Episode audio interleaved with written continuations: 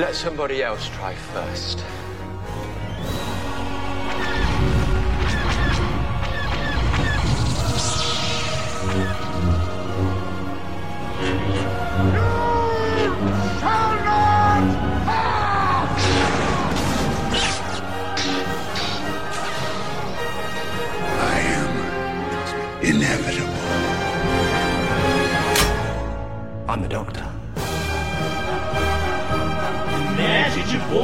Podcast.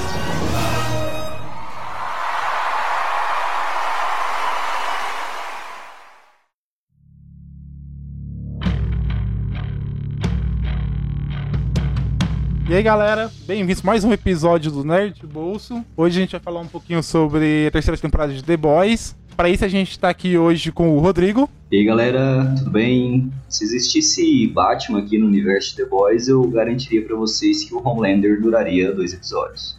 Sem Kryptonita o Batman não ia conseguir fazer porra nenhuma, mas vambora, né? Eita! A gente tá aqui também com o Jonas. E aí, meus camaradas? Eu vim aqui pra nivelar esse jogo. Nossa. Cara, que frase. Eu vou te contar, viu? Ah, não. Nossa. Ele roubou minha frase. Cara, você teve que tomar banho pra pensar nessa frase, né? Porque foi a frase mais falada, né? Cara, não, porque eu tô fedendo. E aí, Felipe?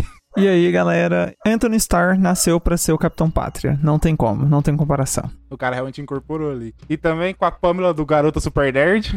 Oi, Pamela. Não consigo. É, fiquei sem frase, gente. Nossa, peraí. Nós somos os gêmeos TNT, nós dois. Vamos fazer isso juntos. Co- É, vim, vim aqui aqui pra pra nivelar nivelar esse esse jogo. jogo.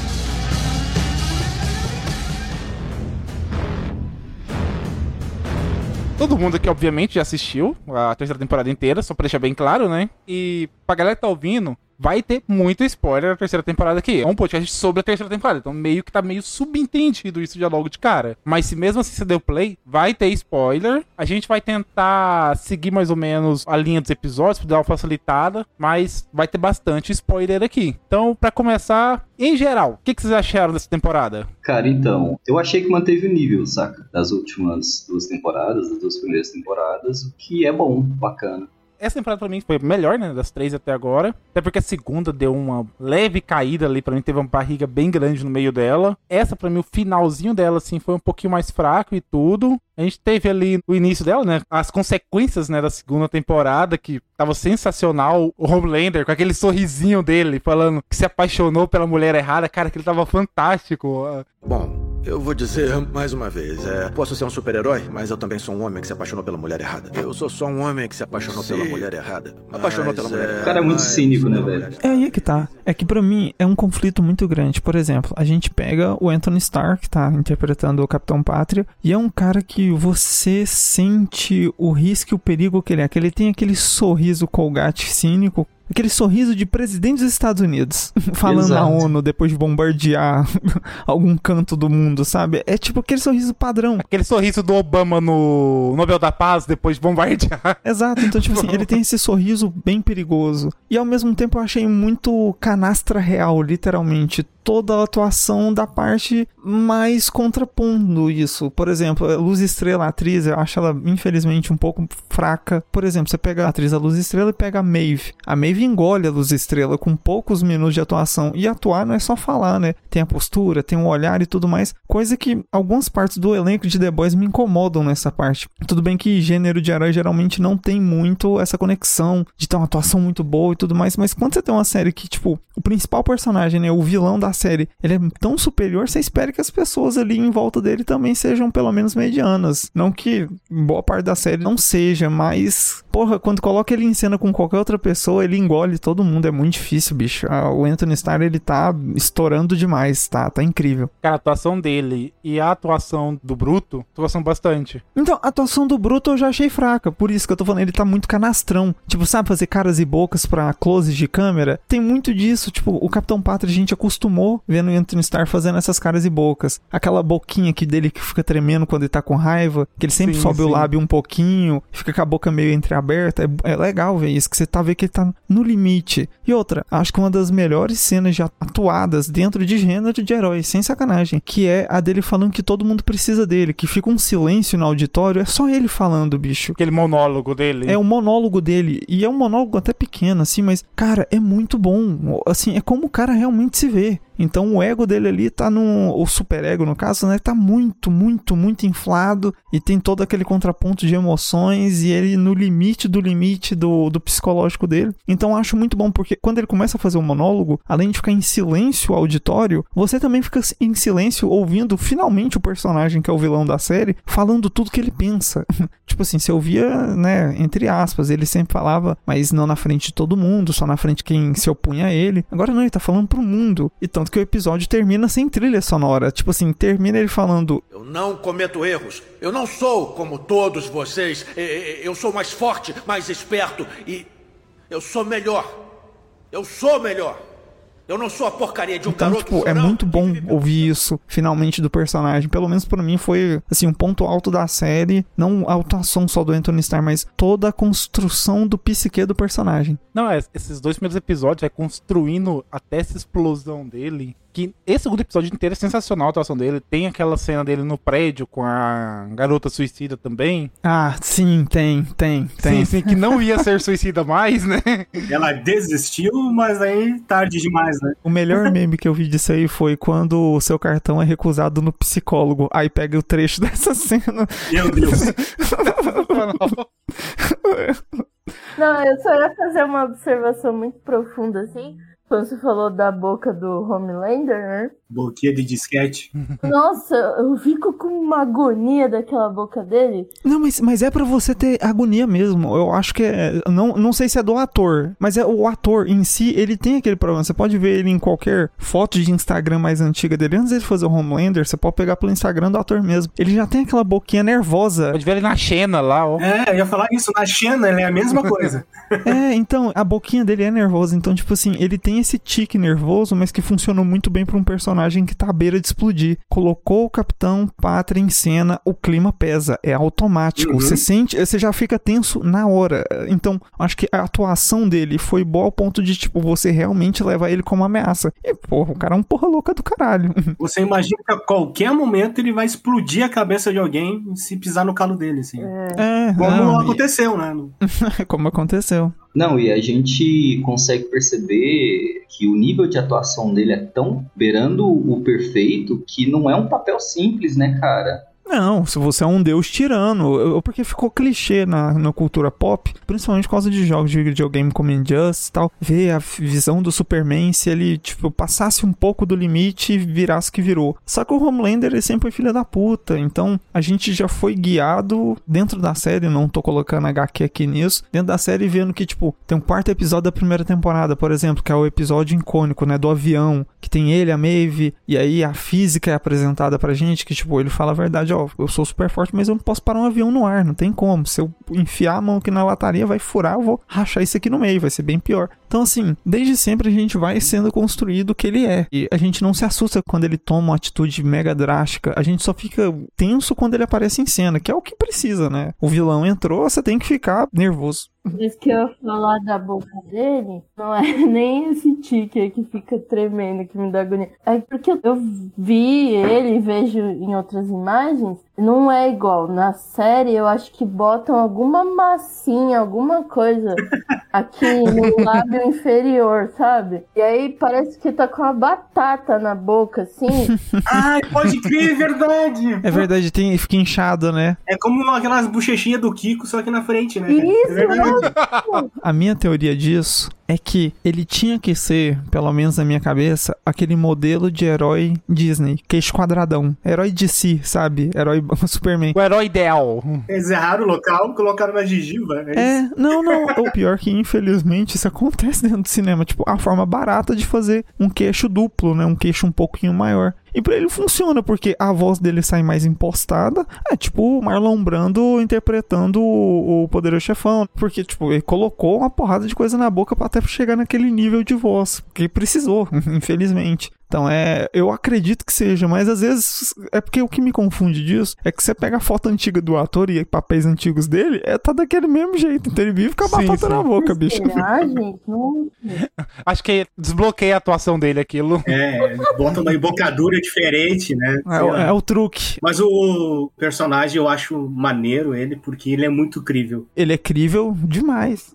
No interior do, do Rio Grande do Sul, na minha cidade onde eu nasci, é basicamente tem três exércitos lá, três companhias assim. Então a maioria que mora lá é, já passou pelo exército, ou é do exército, Uhum. e é esse perfil de autoritarismo e, e sadismo que eu cansei de ver lá, tá ligado? Eles passam essa impressão de que a qualquer momento ele pode te dar uma sacaneada, te fazer alguma coisa pra te deixar no chão, pra te humilhar de alguma forma, sabe? Não, e, e o bom do The Boys é que ele foi readaptado, um retcon, de certa forma, porque, né, claro, ele foi trazido dos quadrinhos e tudo mais, mas com temas atuais. E os, os temas atuais é essa megalomania de figuras de poder, né, dentro do poder, tendo posições, não só posições, posturas e atitudes como a do Homelander. Quando a gente pega o Homelander fazendo pequenos massacres, tomando decisões, colocando essa liberdade de expressão acima de tudo e que eu sou o poder e foda-se, cara, é totalmente cultura norte-americana do que está se passando agora. Aqueles vários protestos, né? Você colocar a mídia do seu lado, colocar o povo contra a mídia. A gente vê isso no Brasil atual, a gente vê isso nos Estados Unidos atual. Uhum. Então, assim, são coisas que eles conseguiram fazer muito bem nessa série. Por exemplo, utilizar. É uma coisa que o pessoal sempre reclama de série da Marvel, né? Cara, como assim? O herói da Marvel entra num shopping, numa, tá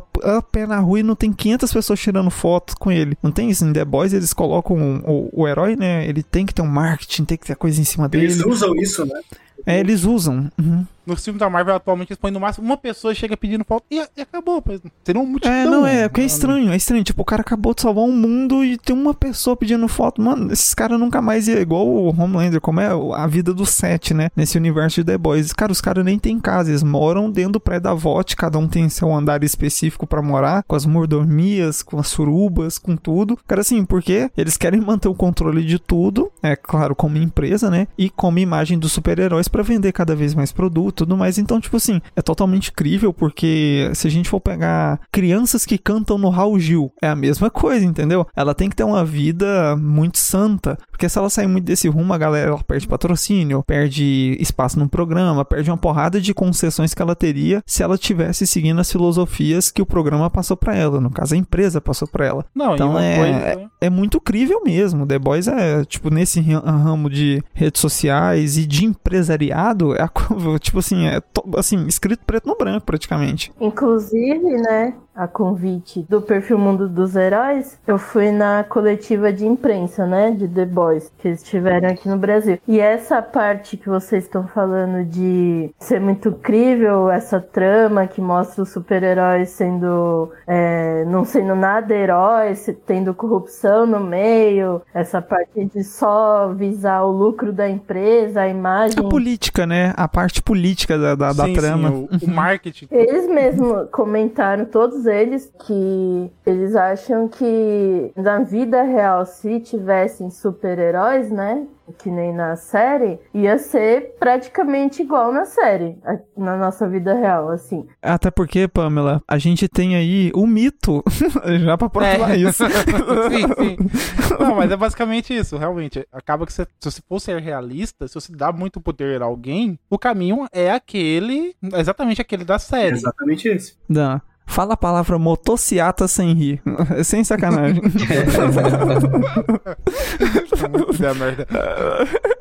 E o pior de tudo é que, tipo assim, é- a construção desse universo de The Boys é tão da hora em relação a toda essa trama política e tudo mais, que até mesmo uma empresa tipo a VOT, ela é 100% possível, tá ligado? Porque o cara ele pode ter um poder tipo o Homelander. Sempre vai ter uma empresa por trás ali, sacou? É tudo, tudo baseado no, no dinheiro, cara, no cash. Não, nem até até porque os heróis foram criados pela empresa com essa visão. A, a ideia era fazer a toque de caixa, né? A gente vai fazer um super-humano por vez, e aí vai montar um time, vai crescer em cima disso, e depois a gente vai fazer o exército comprar. Porque a ideia da VOT era essa, né? É vender pequenas cápsulas de composto V temporário, para dar para as tropas norte-americanas um, uma vantagem, tudo mais e vender isso para outros exércitos e como os Estados Unidos sempre fez, é, vender para os dois lados, né? Vender para os aliados e vender bala para os inimigos. Então, tipo, o próprio Edgar mesmo fala, né, inclusive que, o, que a ideia é ser uma empresa de farmacêutica de volta e não uma essa empresa de marketing, legal um pouquinho a venda de heróis, realmente vender armamento militar que dá mais, muito mais lucro e é menos estressante para eles. Não, é tipo assim, no final das contas, venda de guerra, no, cara, nem vai pro papel. Assim, você pega agora parte de história mesmo, você pode perguntar para qualquer general da época da Segunda Guerra que tá vivo até hoje se tem uma nota fiscal de caixa de bala que eles venderam. Não tem, é. bicho, porque vendia tanto, numa proporção tão grande, tinha uma corrupção tão grande em cima que, tipo assim, conta que vendeu mil, mas na verdade vendeu um milhão. Então, tipo, todo mundo sai lucrando. Não tem o que falar, ainda mais uma empresa que tá dentro de, do seio político, né? Porque a ideia da VOT, tipo assim, já que a gente está falhando como empresa de marketing dos heróis e tudo mais, a gente vai voltar totalmente para a política colocando uma pessoa infiltrada dentro desse ramo, que é o que é, conclui né, toda essa terceira temporada. Essa, esses passinhos dentro da política, dentro do Senado e crescendo até vice-presidente para isso. Cara, inclusive nessa temporada é sensacional toda a construção em volta de mídia. Você mostrando assim, com mais que antes, nas temporadas anteriores, a gente tem um vislumbre disso. É, dá uma pincelada essa, só. Nessa temporada tem episódios que são praticamente inteiros trabalhando esse conceito, a gente vê mais sobre o fato de Vault tem um canal deles, que é basicamente uma antiga Fox News americana, que hoje em dia ela tá um pouquinho menos, mas antigamente era, era extremamente lotada de fake news. A gente vê na mesma pegada ali, totalmente manipulada pela empresa. Não, sabe o que eu lembrei que a gente tá falando, né? Que é muito igual ao que tá acontecendo na sociedade hoje. Naquela cena, acho que foi agora do último episódio, que tem o protesto lá e tá dividido entre a turma que apoia o Homelander e tem pouquíssimos ali que apoiam a Starlight, né? Tem um cara que tá na turma do Homelander ele tá com aquele é, cabeça, chapéu de, de chifre. Aqueles chifres. É, pelo... Sim, sim. Igual, igual no invasão do Capitólio. É, representando do Capitólio. É, é, igual aquela turma lá do Capitólio. Achei isso sensacional. Achei isso tipo... Mas eu, eu vou te falar que tem muita coisa da cultura pop, inclusive agora que tá retomando muito essa, esse terrorismo doméstico até mesmo no Batman mais recente, todas as pessoas que apoiavam o Charada, os nicknames dele eram de pessoas que usavam os mesmos nicknames na invasão do Capitólio, se reunindo em redes Nossa, sociais. Sério? Então, tão, é, é, sério, é sério. São os mesmos nicknames, eles estão fazendo toda essa. É porque, querendo ou não, é triste até falar nisso, mas o que está em moda é terrorismo doméstico, principalmente dentro dos Estados Unidos. Uhum. E aqui no Brasil a gente está começando a viver esse tipo de movimento mais abruptamente, né? Então, assim, pequenos grupos extremamente fascistas que opõem, assim, se você tem dinheiro e poder, você tem que sim colocar regra em cima de tudo. É, a sua opinião tem que valer. Então, a temporada fecha nisso também, né? Uhum. E de uma forma muito preocupante, justamente porque, como a gente já apontou aqui, é crível. então, tem muita coisa dessa temporada que, que, igual eu falei, teve muita coisa que eu gostei e teve muita coisa que eu achei jogado. Por exemplo, essa caminhada da, da menina que tem superpoder de explodir cabeças lá, que, é, que era senadora até então. Cara, Vitória. É, tem um momento da série, ali no início, até o meio, na real, ela tá muito presente. Depois ela some e é esquecível. Tanto que ela volta lá no final e você nem lembra que ela tava mais na série. Tipo, pelo menos eu, nesse último episódio agora, eu nem lembrava que ela tava mais na série. Porque o arco dela na minha cabeça fechou quando o Gus Fring foi preso. Gus Fring vai preso. e aí eu, tipo assim, tem um, uma interação dela com o Homelander uns episódios à frente lá tal. Pra ela falar, ô, oh, segura a bola aí que você tá, que você tá maluco. E aí, depois disso, cara, é, tem muita coisa esquecível da série. Tem muita parte da trama do francês da químico também que eu acho esquecível. Muita coisa assim, eles. Eu não sei qual foi a justificativa, por exemplo, do arco do francês de colocar essa essa redenção que ele não é, que não precisava dele ter tido, porque a redenção dele já foi com a químico na primeira temporada, construída na Exatamente. segunda temporada e do nada jogaram de novo um problema com a Nina, né? Para químico tipo, salvar e mostrar que ele era uma pessoa, entendeu? Tipo assim, não, não precisava. Eu acho que tinha outros artifícios de roteiro, pelo menos na minha opinião, que dava para ter introduzido muito melhor a presença da química e do francês. Acho que foi só desculpa pra eles poderem ter ido pra Rússia encontrar o Soldier Boy. Não dava pra ter feito algo melhor. Vocês não acharam meio, pelo menos na minha opinião, eu achei Não, muito jogado. Foi meio jogado ali, mas acho que foi muito, assim, não é justificando, mas o, o motivo óbvio é porque, querendo ou não, o francês e a químico, eles vendem os dois juntos, né? Um, aquele casalzinho chip, extremamente chipável do, da série, sejam eles como irmãos ou tipo, com, com fraternal ou amor mais eros O mesmo. que que tem um incesto de vez em quando, né, gente? Pelo amor de Deus. Alabama, né? Mas. e acaba que, tipo, como os dois vendem, tinha que ter esse arco deles. Principalmente. então, pra- era, era exatamente pra fazer esse marketzinho, essa venda. Não, eu, eu concordo, eu concordo, mas dava pra fazer melhor, porque eu achei, eu, particularmente, eu não tava conseguindo encaixar os dois dentro da série mais. Porque em determinado momento da série, tudo ficou focado em três núcleos. A Vought resolvendo todos os problemas, o Hugh e o Bruto montando o plano praticamente sozinhos e traindo o terceiro núcleo que estava se dividindo entre o restante do- dos The Boys, né? E um pouquinho ali começando até a história do Esqueci o nome do velocista agora. Enfim. O. Trembala. O A-Train, isso, o A-Train, é trem bala. Então, tipo assim, é, ficou muito confuso. Tipo, já tinha rolo... Tava rolando muita história, a verdade é essa. Tava rolando muita história ao mesmo tempo e ficou muito ponta. Não ponta solta, mas ficou meio fraco alguma, algumas coisas. Do A-Train eu achei até bem desenvolvido. Mas a Não, o arco dele é interessante pra caramba. é, agora a química e o francês eu não consegui colocar isso, juro por Deus, eu tento colocar isso na série agora e eu não consigo, porque não, não tem porquê, tanto que a química, a maior importância dela foi é, empalar pessoas com consolo e ouvir X-Manic pra matar os caras, então não, entendeu? Ah, mas venhamos e convenhamos, valeu a pena. Ué, as cenas são sensacionais, visualmente. A questão não é o visual, a visão, a, a questão é que, tipo, o personagem é bom e ele merecia mais. Sim, sim. Ah, sim. mas aí você quer demais dos caras que ganham pouco pra fazer roteiro, né? Aí Nem você- tanto, tipo, dá pra ver, deu pra ver assim, que nessa temporada eles tinham a clara intenção de começar a fechar alguns arcos. Fechou ali completamente, tá fechado o arco da Químico, que ela não queria os poderes, perdeu os poderes, e ela aceitou, por escolha Ela dela, voltar a ter os poderes. Perfeito. Dela tá redondinho. Francês, a mesma coisa. Sempre trabalhando pra alguém, sempre fazendo o que não quer. Ele sempre falava, eu não gosto de fazer isso. Agora, ali no final, ele tá basicamente Revolução Francesa, democracia, e vambora. É, vamos cortar. Faltou. Mano, eu tava, eu tava vendo ele pegar uma guilhoti- uma guilhotina, juro por Deus. Corta a cabeça do meu caralho. A guilhotina na mão e o baguete no outro. Eu vi o final do episódio e falei, ó, tá full revolucionário francês agora, o cara aqui, trazer democracia, cortar a cabeça do bruto. É, mas ele, ele falou também com tanta convicção que não iria ser mandado por mais ninguém, mas com tanta convicção que eu não sei não, viu? Eu acho que vai continuar sendo um pau mandado. O cara mandou um plano odontológico no final ainda, né? E férias remuneradas. É, não, cara, o, o- mas o meu problema é realmente esse. Eu, é porque foi alívio cômico e romântico da série. Não é que é ruim, não, mas, sei lá, os, os dois são personagens bons. O francês é um dos melhores personagens que tem da série. Ele, ele é a cabeça, querendo ou não, do time a maioria das vezes. Ele é o que pensa, ele é o que solta frase de efeito de livros de romancistas franceses do século Que XVI. tem a solução pra quase tudo também, né? Sim, ele é o deus ex-máquina do grupo. Ele é o Deus Ex Machina. Então, tipo assim, o problema meu foi esse, que a Químico era o Deus Ex Machina junto com ele. Era um- uma combinação perfeita. E nessa, não consegui encaixar. Eu, particularmente, não, não consegui ver... Não consegui ver os dois bem na série, não. Foi muito jogado. Uma coisa que eu tava gostando, mas aí no último episódio eu me percebi, nossa, vai ficar chato. Porque essa série, ela, essa temporada, no caso pra mim, ela manteve um ritmo frequente de ação. Sim, todo episódio. não, não tem barriga. Você tá acontecendo uma parada, puf, corta, já vai acontecer outra. Você não espera mais de, de dois minutos pra acontecer algo. Sempre tá acontecendo alguma coisa. Isso eu até achei legal até os- o penúltimo episódio.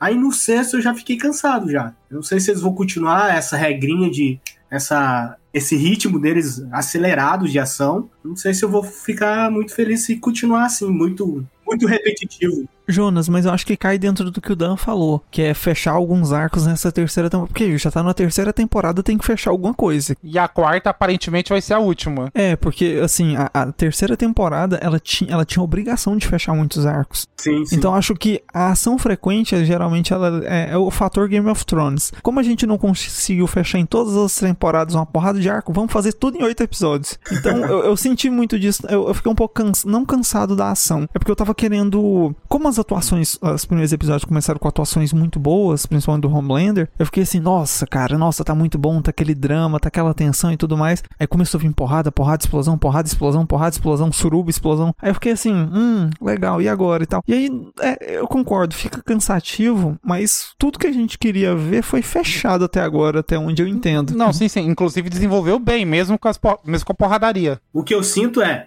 eu achei do caralho, eu adorei esse ritmo. O problema é, será que eles vão conseguir manter essa, esse fascínio por essa ação? Ou eles vão ficar de uma fórmula repetitiva e maçante? Eles vão, vão errar a mão na próxima temporada, entendeu? Esse é o meu medo. Eu acho que a próxima temporada é a, a temporada que eles vão errar a mão, sim. É, não, mas eu acho, eu acho que pelo menos no início da quarta temporada ainda não vai ter tanta ação, entendeu? Até porque provavelmente ainda vão bolar algum esquema para poder chegar até um estopim de novo. Por exemplo, essa ação que teve, que você falou que teve durante toda a temporada, é por conta do clímax em que a série chegou, né? O Homelander tá surtando, pô. A Vogue tá, tá, tá decaindo e tudo mais. A galera falou, ou agora a gente é, dar um fim nesse cara ou ele simplesmente vai surtar e vai foder com geral. Então, assim, chegou num clímax, na minha opinião, que de certa forma foi necessária essa ação, sacou? Não é, concordo também. Não, eu sei, tem ação, assim, mas não acho que essa informação, tipo, saturada, assim, demais. Eu acho que teve ação na medida certa. Eu acho que se tivesse uhum. de menos, aí eu acho que ia ficar meio cansativo, porque ah, não sei, eu gosto de ação. Não, e, mas. E como é uma série de super-heróis, né? Tipo, eu quero ver os caras na porradaria, gastando seus poderes, entendeu? Tem que ter, eu. Mas eu acho que é a velha briga entre estética versus serviço de roteiro, né? Tipo, se a ação tá servindo o roteiro, né? Se o visual tá servindo o roteiro, ótimo. Como foi em The Boys agora, conseguiu. Só que tem muita ponta, no, ponta de, de ação ali que você pensou, poxa, tem muita conversa do Homelander às vezes só com a galera ali, que você fica muito mais tenso e cria muito mais emoção do que simplesmente uma, uma cena de ação entendeu? Então, aquele velho papo de bar que poderia ser resolvido ali, ah, por exemplo, o, o Homelander na conversa, a atuação dele conversando agora com, com por exemplo, com Black Noir. Porra, você ficou tenso do início ao fim, porque você sabia que alguma merda ia acontecer. E não teve uma grande ação, uma grande luta, os dois não se destruíram, não. Não, então, por isso que eu acho que foi na medida. Se você for ver, teve muito desses momentos tensos, assim, que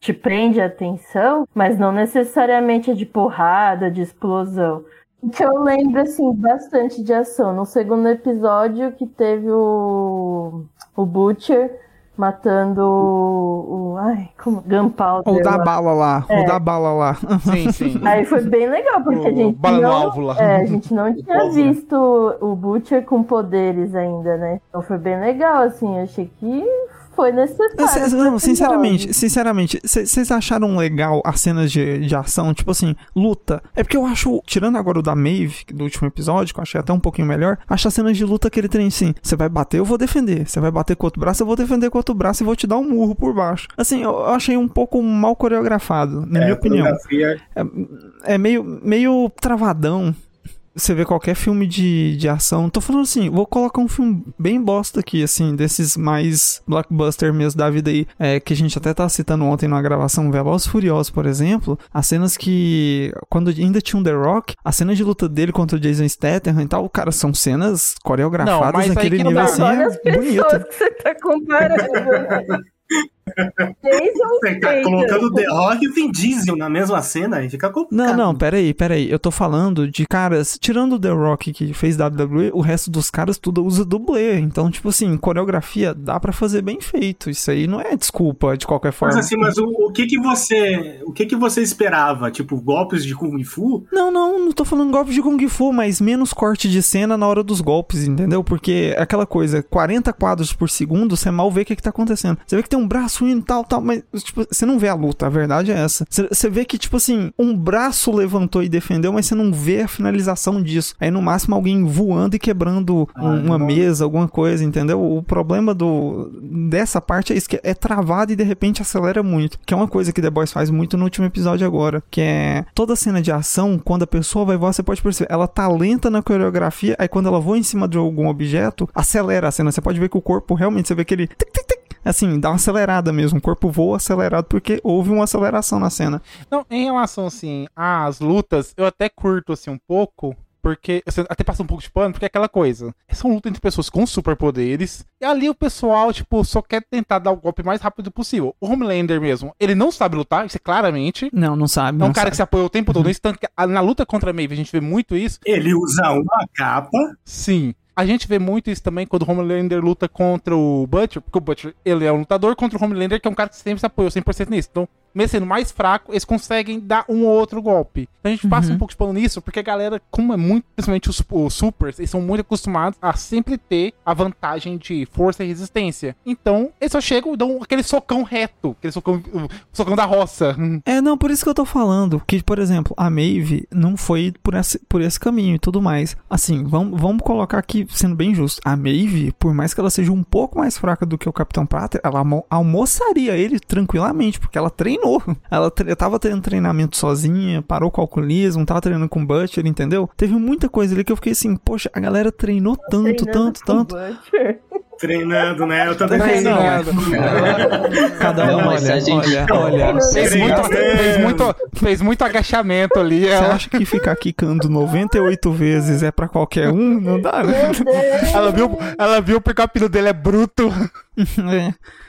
Não, mas se a gente trazer, se a gente trazer para outros universos super-heróis, a gente percebe que ah, quem é melhor na trocação de soco é justamente quem não tem superpoder. Tem que compensar, né? Você tem que compensar. É, tem com, é, compensa, mas isso é compensação de roteiro mesmo, né? Porque a suspensão de descrença vai até certo ponto. Mas, assim, me incomoda. Não, visualmente incomoda mesmo.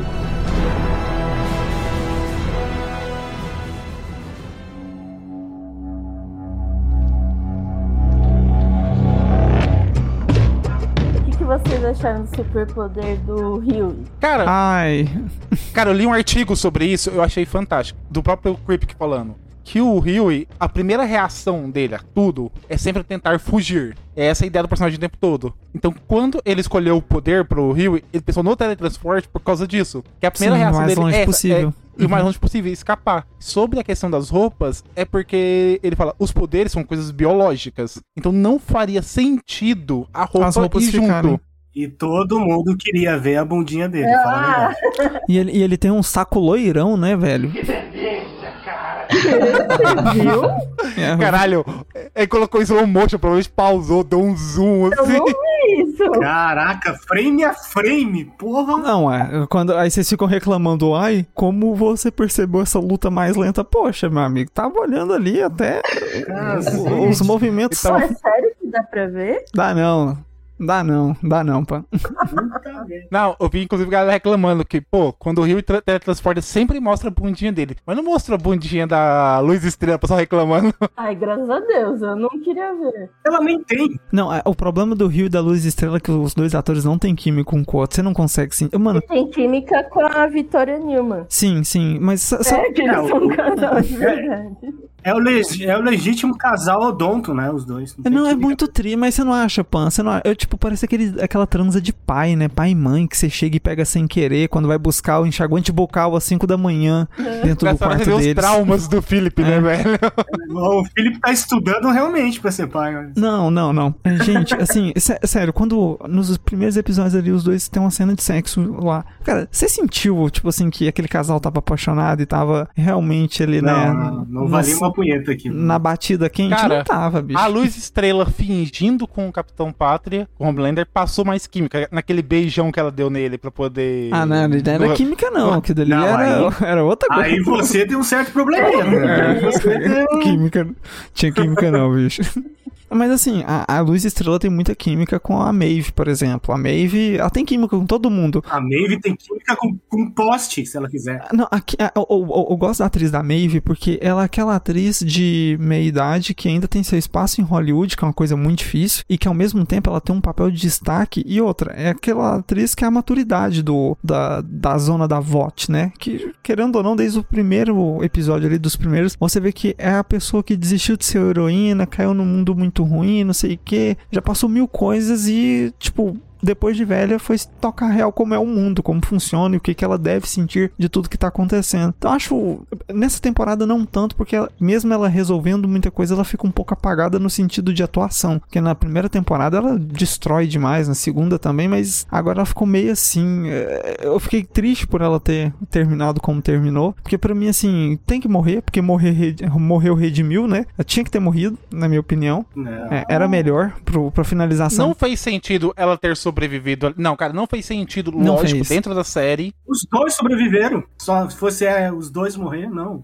Não, Jonas, mas mostrou ele explodindo exatamente daquele mesmo jeito, com intensidade até menor na Super Suruba, e todos os heróis que estavam perto morreram. Ah, Ah, mas um ela era pica, né, cara? Ela era inferiores, Maeve. Eles são inferiores. A Maeve era primeiro escalão.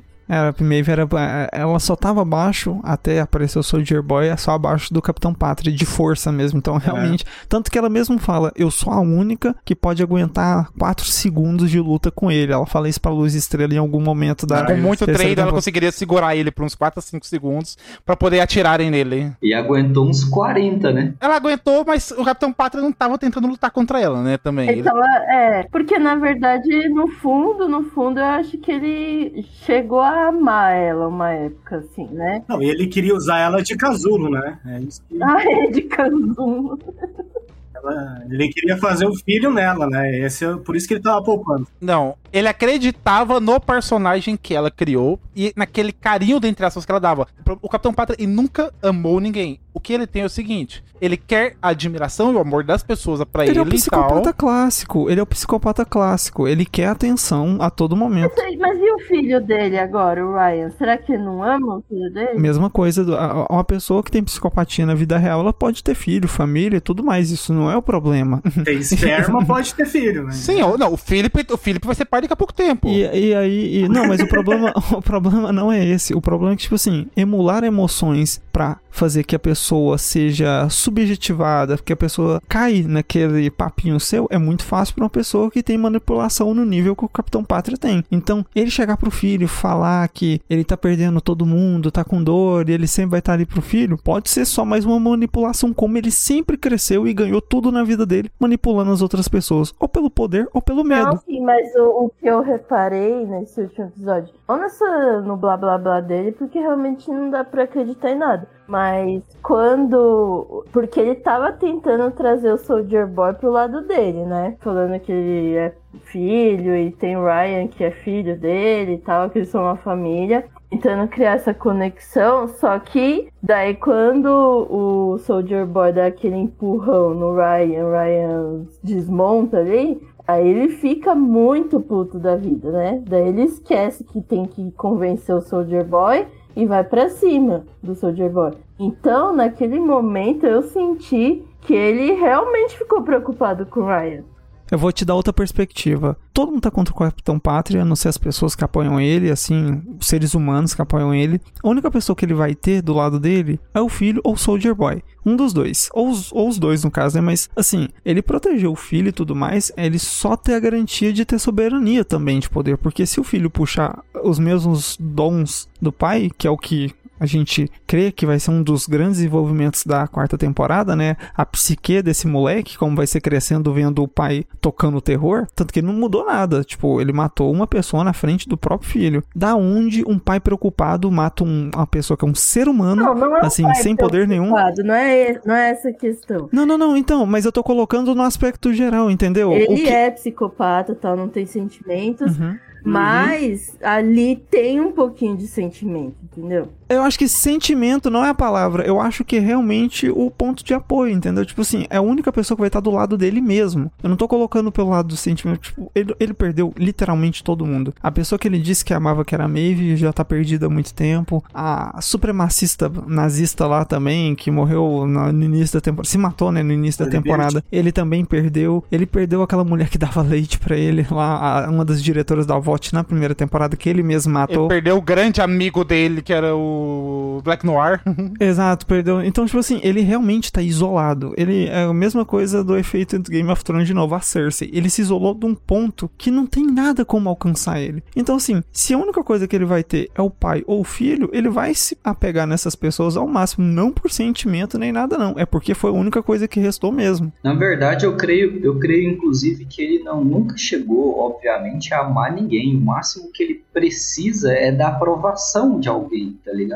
Uma teoria minha assim, em relação a isso seria o seguinte: ele, como ele cresceu dentro assim, no laboratório, sendo dentro, quase torturado né, ali, pra poder desenvolver os poderes dele, igual realmente mostrou essas cenas que ele era levado ao limite dos poderes dele pra poder testar, ele não reconhece, ele não desenvolveu essa parte mais sentimental. Eu acredito que ele, por si só, ele acredita que ele ama o Ryan. Ele se engana a ponto. Eu não acho que ele tá. que é uma coisa planejada, Que, não. que, e Dan, Dan, isso cai dentro de tudo que se tem estudado e pautado e factual dentro de psicopatia mesmo. A pessoa, ela, ela realmente cria a própria realidade dentro de onde ele pode constituir família, pode falar que ama, pode realmente emular emoções. É por isso que eu tô falando, já que a gente já classificou ele como psicopata, porque ele tem todos os traços clássicos de psicopatia mesmo. Cara, pra ele emular emoção, pra manipular a forma que as pessoas veem ele é muito simples, porque ele cresceu dessa forma. Ele não cresceu como uma criança comum e tudo mais. Cresceu dentro do laboratório, sendo torturado. A empatia dele com a humanidade, até com a própria raça, né, de super, é zero. Porque assim, ele fala: Nossa, você. Ele fala pro A-Train, né? Você matou alguém do seu sangue. Porra, quantos super-heróis, quantos supers o Capitão Pátria matou, entendeu? O capacete do Black Noir do Não, lado, mas né? aí que tá.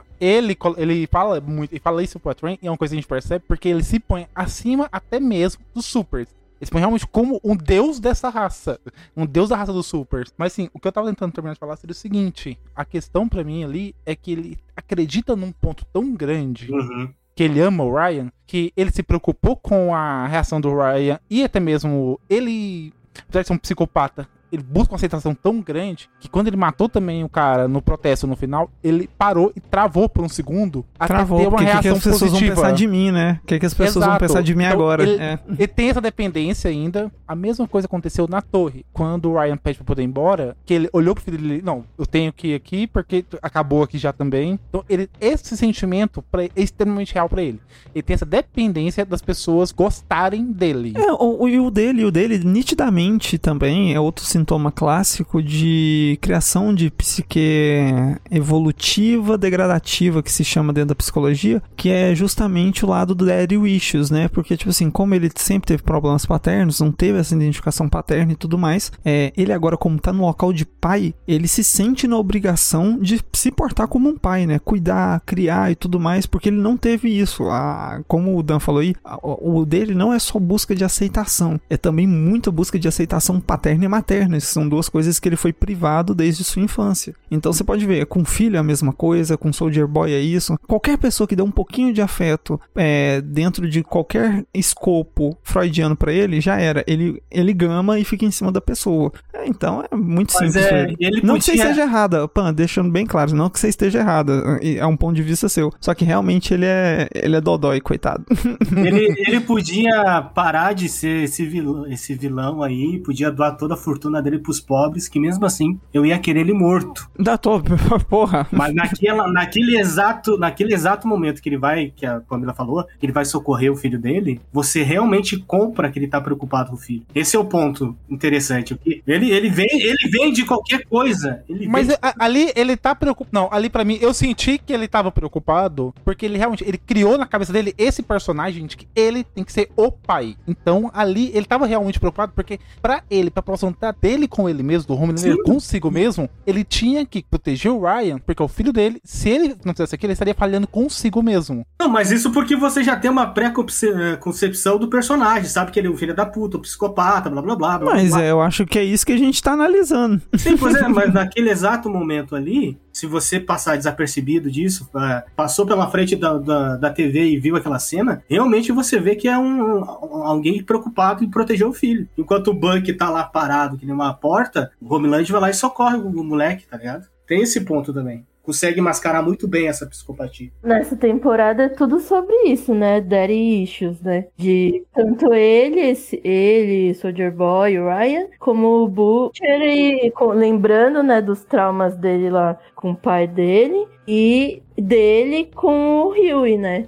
Porque é como, é, o, o Bruto é a figura paterna pro Huey, desde a segunda temporada, né? Então tem esse desenvolvimento dos dois lados, do lado dos bonzinhos e do lado dos maus, assim. Ele era quase uma figura paterna do próprio irmão, né, cara? Sim, Então, realmente, realmente a, a temporada inteira foi focada nessa questão de paternidade. Inclusive, naquela redenção do, do francês lá, no, no arco dele com a Nina e tudo mais, foi tratado um pouco de forma muito superficial a relação dele com o pai dele. Eu acho que foi até citado, não teve nenhum flashback nem nada. Não foi citada a relação com o pai dele, que o pai dele acorrentava ele e tudo. É Uhum. dele, do leitinho. A corrente só mudou de mão, ele até cita sim, isso. sim. Uhum. É, foi realmente do jeito que a Pan falou. A temporada inteira é focado nessa questão de relação pai e filho, sabe? Não, uma das últimas falas, né, do, da série, da temporada, é aquela fala do Rio falando, né, que o, o pai dele ficava em casa enquanto a mãe dele saía fazer as coisas, se não me engano. Não, a mãe dele fugiu. A mãe É, a dele mãe dele fugiu, fugiu. não saiu. não Sim. saiu e voltou. A mãe, a, mãe, a- a mãe dele foi comprar cigarro, né? É. A mãe dele foi ali comprar um cigarro, nunca mais voltou. Vai, ele conta so- sobre como o pai dele agia e tudo. E que pra ele, antigamente, parecia- fazia parecer que o pai dele era um fraco e tudo. E que ele viu, não, que o pai dele tava fazendo o máximo que ele podia dentro das capacidades dele ali. E que isso realmente era o símbolo de força, que não era força física, era questão de ser realmente forte perante a situação. Tem- então, toda a série trabalhou bastante esse conceito do.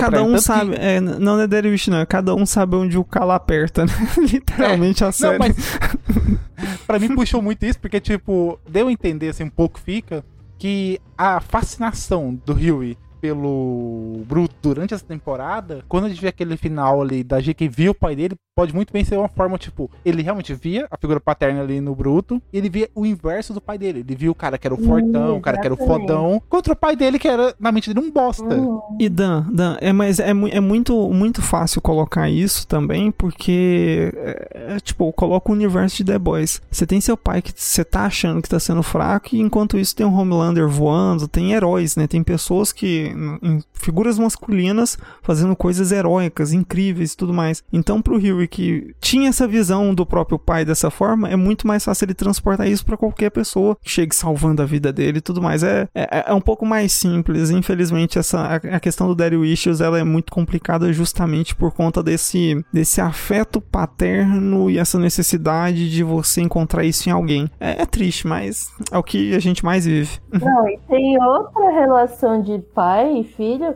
que é do Leitinho com a filha dele, né? E ele Sim, também sim, tá é o a, principal. a Uhum. temporada inteira preocupado, porque a menina agora mora com aquele padrasto, que pelo amor de Deus. Do caralho. Um pau molão, né? O cara duvido que aquele cara transa com aquela mulher. Ele, tra- ele- ele transa de meia. Ele transa de meia. Certeza, certeza. Trança de meio camisa, velho. Camisa social. Não, e imaginando o Homelander, né? Estou torcendo pro ator morrer na vida real pra não ter que ver ele na quarta temporada. Sem sacanagem. Caralho, velho. Não, é pesado. Não, é pra- mas com certeza ele transa de meia e de capa do Homelander. Sunguinha, né? Que samba canção do Ele Homelander. se fantasia de Homelander e pede pra mulher se vestir de ou Luz Estrela ou de Maeve, dependendo da fase da temporada. Não, eu acho que ele pede pra mulher se fantasiar de Homelander. Meu Deus! Pior... Com certeza. E tem os vibradores, né? Caraca, agora é isso. é, Ele pede pra ela se fantasiar de Homelander. É, É o mastro do Homelander o nome. É, o Mastro do Homelander. É isso aí. A liberdade da América dentro de você. E ainda tem a relação do é, o Leitinho com a filha dele, que ele fica preocupado dela não enxergar ele mais como pai e enxergar o padrasto como pai, né? E também que ele, ele perdeu o pai dele por causa do Soldier Boy, né? Também. Por causa de um super, né? É, então. Sim. Cara, vocês não acharam o soco que ele deu no cara do padrasto muito real? Acho que foi o soco mais real que eu vi ali. Foi porque o cara caiu muito seco. Cara, é que tava muito, tava muito convincente, sabe? Ele como, bolso, ele como bolsominion, eu aqui, ó. Ele tava muito convincente, aquele padrasto de cara. Eu achei que faltou coreografia nessa cena. Sério? Não, foi convincente. Não, mas, cara, uma coisa assim, no arco do Leitinho, foi um arco legal também nessa temporada, bastante sim. O adorei no momento em que ele começa a querer estourar por causa do Ai, Soldier Boy. mesmo. Sim, que a Luiz falou, não, você tem que acalmar e tal. Ele é puta que pariu. Todo mundo pode estourar aqui, todo mundo pode ter um momento de surtar. Mas quando é minha vez, quando é eu que tô querendo, todo mundo vem falando, não, você não pode, você tem que ficar calmo, não pode fazer esse tipo de coisa. Eu também tô muito puta com eles, mas a gente tem que ter a cabeça fria. Por quê? Porque eu sempre tenho que manter a cabeça fria. Quando é um branco que fica puto, ele solta os bichos. Mas eu tenho que dar outra face? Foda-se essa merda. Foda-se o bruto. Foda-se o rio. Aí bem no fim estouraram nele, né? Aquela cena É. épica. Sim, não, tipo, A Pamela entendeu. deram um leitinho pro E, leitinho. e esse episódio aí, que eu tava, eu tava com medo de assistir esse episódio, de tanto que ficaram falando. Ah, gente, gente, gente, pelo amor de Deus, vocês têm todo mundo 20, 30 anos. Ah, Não é que tem como se surpreender com suruba, não. Pelo amor de Deus, gente. Cara, tem como se surpreender sim. Eu tava esperando o Braz e acabei vendo o Emanuele no espaço. É, foi, mano. Cara, eu é nesse assumo espaço. que o povo, que, o, a, que a Lula me surpreendeu. O povo barra Lula lá me surpreendeu. Não, o povo me surpreendeu. Não, mas então, então, mas peraí, peraí. O povo, no caso aí, isso se prolongou muito durante a série, então eu sabia, eu pelo menos senti que em algum momento ia acontecer, porque flertou isso durante a série inteira, né? a- essa terceira temporada. Direto ele via ali no, no aquário, em outro e tal. Então, assim, eu sabia que ia ter, principalmente porque ia ter esse episódio da Super Suruba. Isso aí era fato que ia ter. Então, poderia acontecer nesse episódio como em qualquer outro. Mas, cara, sei lá, eu, eu acho que a Super Suruba, ela foi boa, só que eles não tiveram a, a coragem que a HBO tem. Que a HBO, ela é escrota. E a HBO mostra mesmo ali se precisar, né? Ou que a Globo, né? Que aquelas novelas É, das não, é. 11 lá, tipo Verdade Secreta, mostra muito mais do que aquilo ali mostrou. Sim, então, então por, por isso, por isso que eu não fiquei tão chocado, porque tipo assim, a Amazon, eu nunca vi nada da Amazon que apresentasse mais do que uma teta, um- uma cabecinha ali e tal, entendeu? É nada. Uma cabecinha. A cabecinha explodiu, a cabecinha de alguém lá. ó. baita de uma cabecinha, inclusive, hein? Cara, não, se fosse na HBO, na HBO ia mostrar um grelo do tamanho do mamão papaya, um cu rachado feito um. Não, mas daí não era grego, né, irmão? Não, Mas, ia, né, ia sim, ia Era o sim, bicho. salsichão do amor, na realidade. Não, ah, mano, é só assistir a primeira temporada de Game of Thrones, por exemplo. Você vê umas coisas, você vê assim, nível, Ah, tipo assim. não, nem é tanto, não. Não, mas Porra, eu acho que ali, tá em nenhum momento, a intenção era realmente, tipo, eles venderam a Super Suruba pra poder chamar atenção pro marketing. É, Sim. como se fosse ia ser a coisa mais escrachada do ia ser mais 18 assim. Eu acho que eles entenderam o tempo que eles tinham pra trabalhar, assim, durante a temporada e só venderam pra isso. É igual o episódio do musical, da dança da, do francês e da, da Químico. Eu vou nem falar sobre isso aí, que eu... Cara, eles venderam no marketing como se fosse ter um episódio musical. E é uma cena de dois minutos no máximo, vai nem isso. É, graças a Deus, né? E eu vou te falar, eu pulei, eu pulei, eu pulei ela toda. Eu não Não, assisti nada. não. Eu Não, cara, eu odeio é muito. Esquivando. Cara, eu vou parafrasear o Arthur agora e falar: Tu é muito amargo, Felipe. Tu é muito amargo. Não é não, o Arthur, o Arthur também, o Arthur também não gostou, eu comentei com ele na hora. É porque não faz sentido nenhum, cara. É, não faz sentido, não é o do tom faz? Ela adora musicais, ela imagina Não, não. Eu fui Não, pulando, não, não, cara. mas não, não não é o tom da série, entendeu, ô, Jonas? Uma coisa, não é, não é, não é. Vocês são muito sem coração. Não é exagero de vocês, exagero. E eu quero que a Químico morra também, porque pelo amor de Deus, chega viu? desse Eu arco tô dela. falando que é exagero. Cara, pe- pe- o cara, se não gosta, se não gosta da química, pessoa boa não é, velho. Não é, não é. É porque, tipo assim, ela. Cara, então, a Químico e o francês já transcenderam. Eles não precisam estar no meio daquela galera mais. Aquela galera não é pra eles. Nisso eu concordo. Nisso eu concordo. Pra mim, o arco deles tá fechadinho, perfeito. Se eles juntassem e fosse agora pra Marcélia, igual eles vivem querendo falar, tava perfeito. Ai, gente, mas ela é tão. A atriz é tão fofa, tão legal. Ah, eu adoro ela. Não, ela é, ela é. Então, ela não merece. Ela não merece estar no meio dessa galera. Ela não Acho que é mais merece. também porque, tipo, o roteiro fechou ali já, ah, o arco deles, o plano. Tipo, tá perfeitinho ali. Qualquer coisa que vir agora pode acabar estragando. Tanto é que, que eles estavam planejando fugir, né? Lembra no, no começo da Sim, temporada? qualquer coisa que rolar com eles agora vai estragar isso. Vai estragar esse, esse arco. Então, por isso que eu tô falando, o arco dela e do francês já foram fechados três vezes. O francês na primeira, na segunda e na terceira temporada, e o dela na segunda e na na, na terceira agora. Não, precisa, não tem mais como fechar, não. Eu encaro aquela, aquele episódio dela ali, daquela dancinha, daquele. Como é que chama? Da noia, né? Da noia dela. É, da viagem dela dançando lá, como um momento pra se acalmar, porque depois vai vir a, a subida da montanha russa e você vai ficar cheio de adrenalina. Então, eu encaro isso sendo uma boa, cara. Pra mim, não me afetou em nada esse, esse episódio. Ali, pra mim, ele foi tipo a sensação que ela queria passar, que queria passar com a cena, foi aquele estopim de felicidade dela, representado naquilo na mente dela. Que, ah, não tem mais poderes, beleza. Mas é igual realmente, como a gente tá falando. O arco desse tá tão perfeito fechado que fechou várias vezes e fechou tudo. Cara, não, se você pode parar pra pensar agora, vocês podem parar. Não tem absolutamente mais nada sobre a francês e. Tem, a Nina tá viva ainda, então eles vão, eles vão colocar ela no meio. Cara, eu tenho certeza que na quarta temporada a Nina vai aparecer de novo. Não, é a única coisa que sobrou, porque o francês resolveu o problema dele com os outros mandando nele e resolveu os problemas dele com o passado, posso dizer. Só sobrou a Nina ali. O francês é igual a Aécio, tá com o pau na frente e tá cheirando. Não tem essa de fechar o arco pra noia. mas, bom, mas o, cara, o cara tava cheirando bruto ali no último episódio. Tava. Ele era- tava, tava. Era 5, 6 fileiras, ele. Caralho, aspirador roubou perde, velho. Cara, o cara tava cheirando no nível. Eu já vi gente fazendo isso, mas assim, depois deu a verdade. O cara tava cheirando na boa, sabe? Assim, com gosto. Ah, falando em overdose, e aquela. Na, no primeiro episódio, o, o super que fica pequenininho.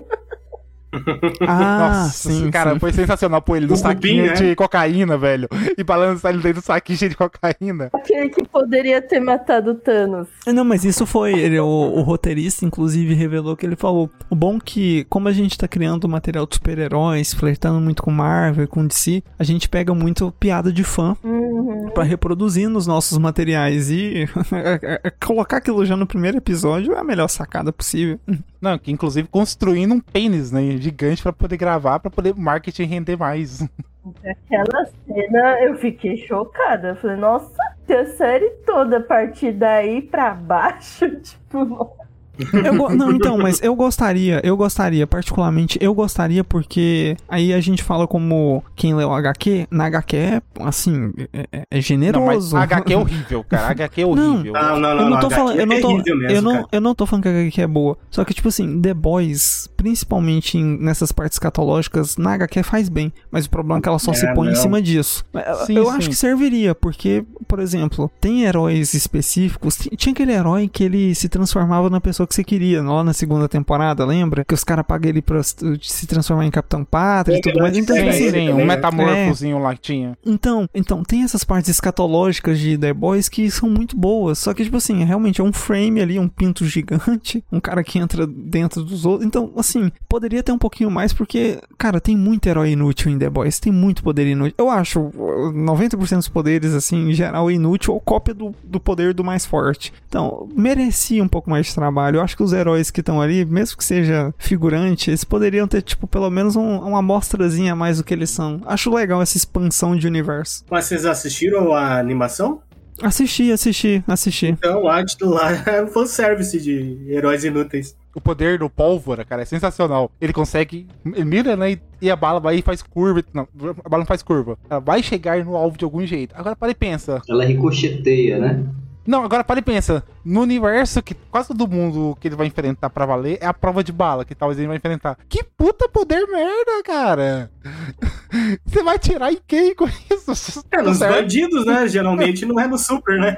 Dep- é, porque Super não enfrenta Super, né? É contra as, as regras, né? Então é contra o cara que tá pulando o muro ali, ele vai dar um jeito, né? E o poder daquela namorada lá do Soldier Boy, a. Ai, como é que ela chama? Ah, que ela tem que juntar. É, é Escarlate, é Escarlate. Ah, sim, não sei o que é Escarlate. É, nossa, É a coroa, a coroa escarlate.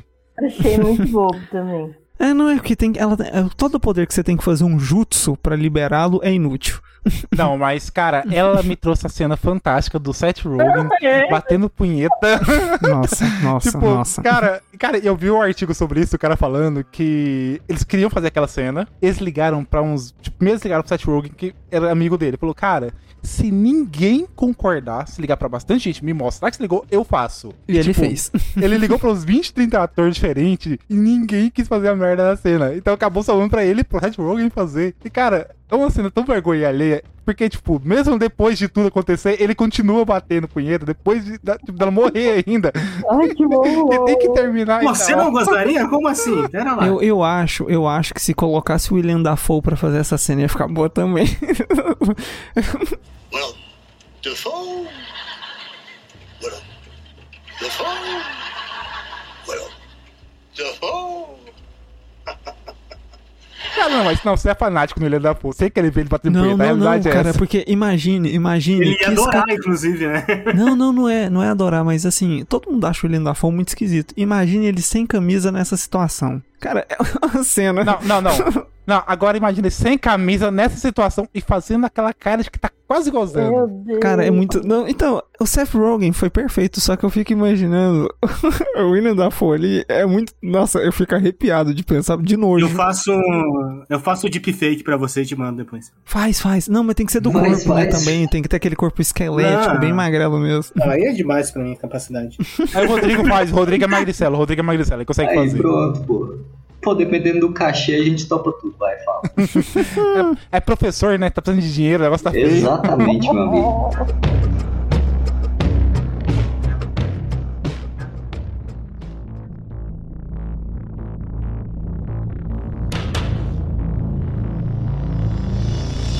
O arco do trem bala, o que, que vocês acharam dele? Ai, não. Eu queria Você não que curtiu, cara? morrido. Não, é que eu não, certeza, curti. Eu queria que ele tivesse morrido, isso eu também queria. É bom, é bom. Então, é, eu achei. O único desperdício que eu achei foi nisso, que ele não morreu. Ele não morreu. Eu achei isso um puta desperdício. Na verdade, muita gente não morre, né, cara? Uma coisa que eu fico meio chateado com essa, com essa série é que, tipo, a galera volta sempre, tá ligado? Ele passou por duas experiências de morte, voltou, tá ligado? Uhum. Mas eu acho que é porque o trem bala, ele tem um valor em mostrar dentro dessa essa redençãozinha dele, né? Que toda vez ele vai só se afundando mais na merda. Aí ele aí consegue uma tenta melhorar Uhum. e se fode de novo. Mas precisou quase matar duas vezes o cara e o cara voltar, tá ligado? Não, ele continua, ele continua escroto, ele continua escroto ainda. Mas é o, o trem bala, o meu problema é que, tipo, é o ativismo de sofá, né? Que a gente passa muito, que a galera que só tá em Twitter e tudo mais, tudo bem que isso é uma forma de protesto, mais, mas não faz de verdade, não vive. É a galera que é- branco fazendo rap, entendeu? Falando que vive na favela e o cara mora no Alphaville. Então não, não tem como. Mas eu Então- acho que a, a existência do trem-bala, justamente para criticar essa, essa fragilidade desse tipo de pro- protesto de alguns, eu acho que é mais que necessário ele continuar. É vivo. válido, é válido. Não, sim, não, roda bem a ponto que aquela paródia daquele comercial com a Kendall Jenner é sensacional, Pepsi, né? cara. Exatamente. Nossa, velho. Aquele, aquela paródia ficou sensacional. É que é exatamente quadro a quadro. É descarado. De volta às raízes, de volta às raízes africanas. Acompanhe trem bala, cara. Nossa, na hora que eu vi isso, eu ri tanto. Eu falei, caralho, é- é, os caras realmente Imagina, um- caralho, é o Holiday ali, só pode. Então, é, é, é um, re- é um rebusco, é, um- é uma coisa muito rebuscada de roteiro, porque é um detalhe que ele não passa tão rápido, né? Tanto que a, aquela executiva que começa a tomar conta. O que é interessante é, o, o trem não passa rápido, né? É, exato. E aí mostrando a cena e tudo mais, você vê que é é uma superprodução de algo que é totalmente fake. Assim, claro, um grande público. A gente conhece muito, assim. Nós que trabalhamos com um grande público em mídia. Não sei vocês no geral, mas, cara, eu conheço atores ali de, da Plim Plim, por exemplo, que tem uma vida X na frente da TV e na Y o cara é, chama a empregada de pretinha safada. Então eu conheço isso. E já contei pro Dan. É, Eu sei o que, que é. então. é, então, assim. Um dia eu vou ter tem- dinheiro pra poder você fazer um, pra poder acontecer um podcast. Um dia eu vou ter dinheiro sufici- suficiente Não, pra nem, isso, cara. nem eu vou ter dinheiro. Certeza. Enfim. Então, tipo assim, a gente conhece muito desse ativismo do sofá, dessa galera, e eu achei importante isso do arco, mas eu também acharia importante ele ter morrido. Porque Não. aquela conversa dele com o irmão dele e tudo mais poderia ter acontecido antes. Tipo assim, não, sai da minha casa, sai merdeiro e tudo mais. Não, ah, ah, o irmão poderia ter ficado assim, é, paraplégico, isso aí não tem problema. Mas eu acho que a importância do arco dele foi, cara, eu já fiz tanta merda, eu tô tão afundado dentro da minha própria depressão e agora eu entendo o ponto das, vi- das vidas que eu ferrei sendo eu, que ficaria bom, entendeu? Ele morrer foi. Eu achei. Quando apareceu o corpo dele morto lá, a luz estrela olha, o pessoal encapando ele, inclusive, eu falei, porra, Korra era um personagem que eu não gostava, mas eu achei o final honesto. Eu achei, Não. finalizou honesto. Você não tem que finalizar o personagem de forma épica. Aquele final teria sido bom pra ele. Você teria Honesto, feito. é honesto. Mas aqui pra, ele é uma ferramenta de roteiro muito boa pra série, cara. Aí você pegar e tirar um outro personagem, o mesmo perfil pra você pegar o carisma e tal, eu acho que era desnecessário, os caras fizeram certo. Mas aí que tá, eles só mantiveram ele pelo mesmo motivo que mantiveram o francês e a químico, pra poder usar como ferramenta depois. O arco tá fechado, qualquer coisa que vir vai ser a mais, ou seja, pode acabar estragando o arco perfeitinho ali, redondinho, e é só pra isso. Mas dentre, dentre os supers de destaque também na série, ele era o único. Ele é, na verdade, o único negro também, né? É, Isso. você vai querer matar o único negro da série só pra satisfazer o seu ego, aí é foda. Não, uai, tem o Black Noir também. Mas o Black Noir já foi pro espaço, né, gente? Vocês estão. É, não, mas ele não tem. É, não, mas a gente não fala simplesmente da cor de pele, a gente fala mais por um motivo maior de representação, tá ligado? O De representatividade, com certeza. É, e o Black Noir também a gente só descobriu a identidade do cara, pô, na terceira temporada. Exato, só sabia que ele era, né? Porque pra todos os fãs antes, ele era o clone do Homelander, né? Sim, sim, sim. Sim, Uhum. sim, que é naquele negócio HQ e tal. Que, cara, aliás, The Boys, pra mim, é o maior exemplo de que qualidade é melhor do que fidelidade quando você vai adaptar alguma coisa. E caramba, ficou bem melhor e, tipo, não tem 40% da HQ ali no, na série. Não. Tem a base, tem a base no máximo. Tem a base, assim, no máximo, no máximo. Cara, máximo. e assim, ainda no arco do Trembala, é sensacional aquele discurso, aqueles 10 minutinhos do. É Falcão Azul? É Blue Falcão? Azul. Ai, Fal- Cara, cara, é- o é cara no muito discurso bom. dele, ele consegue Uhum. falar tudo que um racista fala assim ao longo de um ano. Ele conseguiu falar em cinco minutos. Ah, eu te- até tenho amigos que são e tudo. Não, sa- sabe o que, sabe o que que faltou? Faltou ele tá chorando em live no Instagram, que é o que mais a gente vê essa galera fazendo. Para os moradores de Trenton, obrigado por me darem a oportunidade de falar aqui hoje. Como sabem, super-heróis têm que tomar decisões em frações de segundo quando combatem. Eu só vejo o crime. É como um gesto de compromisso com o crime. Eu peço desculpas se algumas das minhas declarações foram interpretadas como racistas. Mas não é o que eu sou. Podem perguntar aos meus amigos. Muitos deles são ah, negros, como o trem-bala. Eu não vejo cor. Eu só vejo o crime. E como um gesto de compromisso com vocês, eu estou doando 10 mil dólares a este Não, e o que eu acho melhor é que a galera do que tá dentro dessa desse ai, Centro comunitário. esque- Isso, centro comunitário. Eles começam a gritar Black Lives Matter, né? E ele fala, é, Heroes Life Matter. então, tipo assim, é, tipo assim, não, a vida dos supers também importam. E depois que ele fala isso, ele arruma todo porrada em todo mundo, né? E acontece, infelizmente, né? O acidente. Acidente o caralho, né? É, Quase não, a, a tentativa aí- de Não vem homicídio. passar pano, não. Sim. Não, e ainda tem depois, o, quando o trem bala, tipo, confronta ele. Não, eu me senti ameaçado. Eu, pô, numa sala cheia de pessoas desarmadas e todo mundo normal, você é um super. A prova de bala se sentiu ameaçado de quê, cara? É Não é. foda, bicho. Cara, esse arco é bom por causa disso. Não, é- é- eu gosto, e por isso que eu tô falando, fechou bem, porque é um arco que tem desenvolvimento de um cara que tá forçando a barra pra uma representatividade que ele nunca teve, nunca ligou, versus um racista, né? Um cara que persegue é, o pessoal negro, que tá sempre dentro de movimentos de extermínio dentro de bairros, que é al- algo muito comum dentro dos Estados Unidos. Praticamente o símbolo da polícia americana, né? Basicamente. É, é, tipo, tem muito meme disso, infelizmente.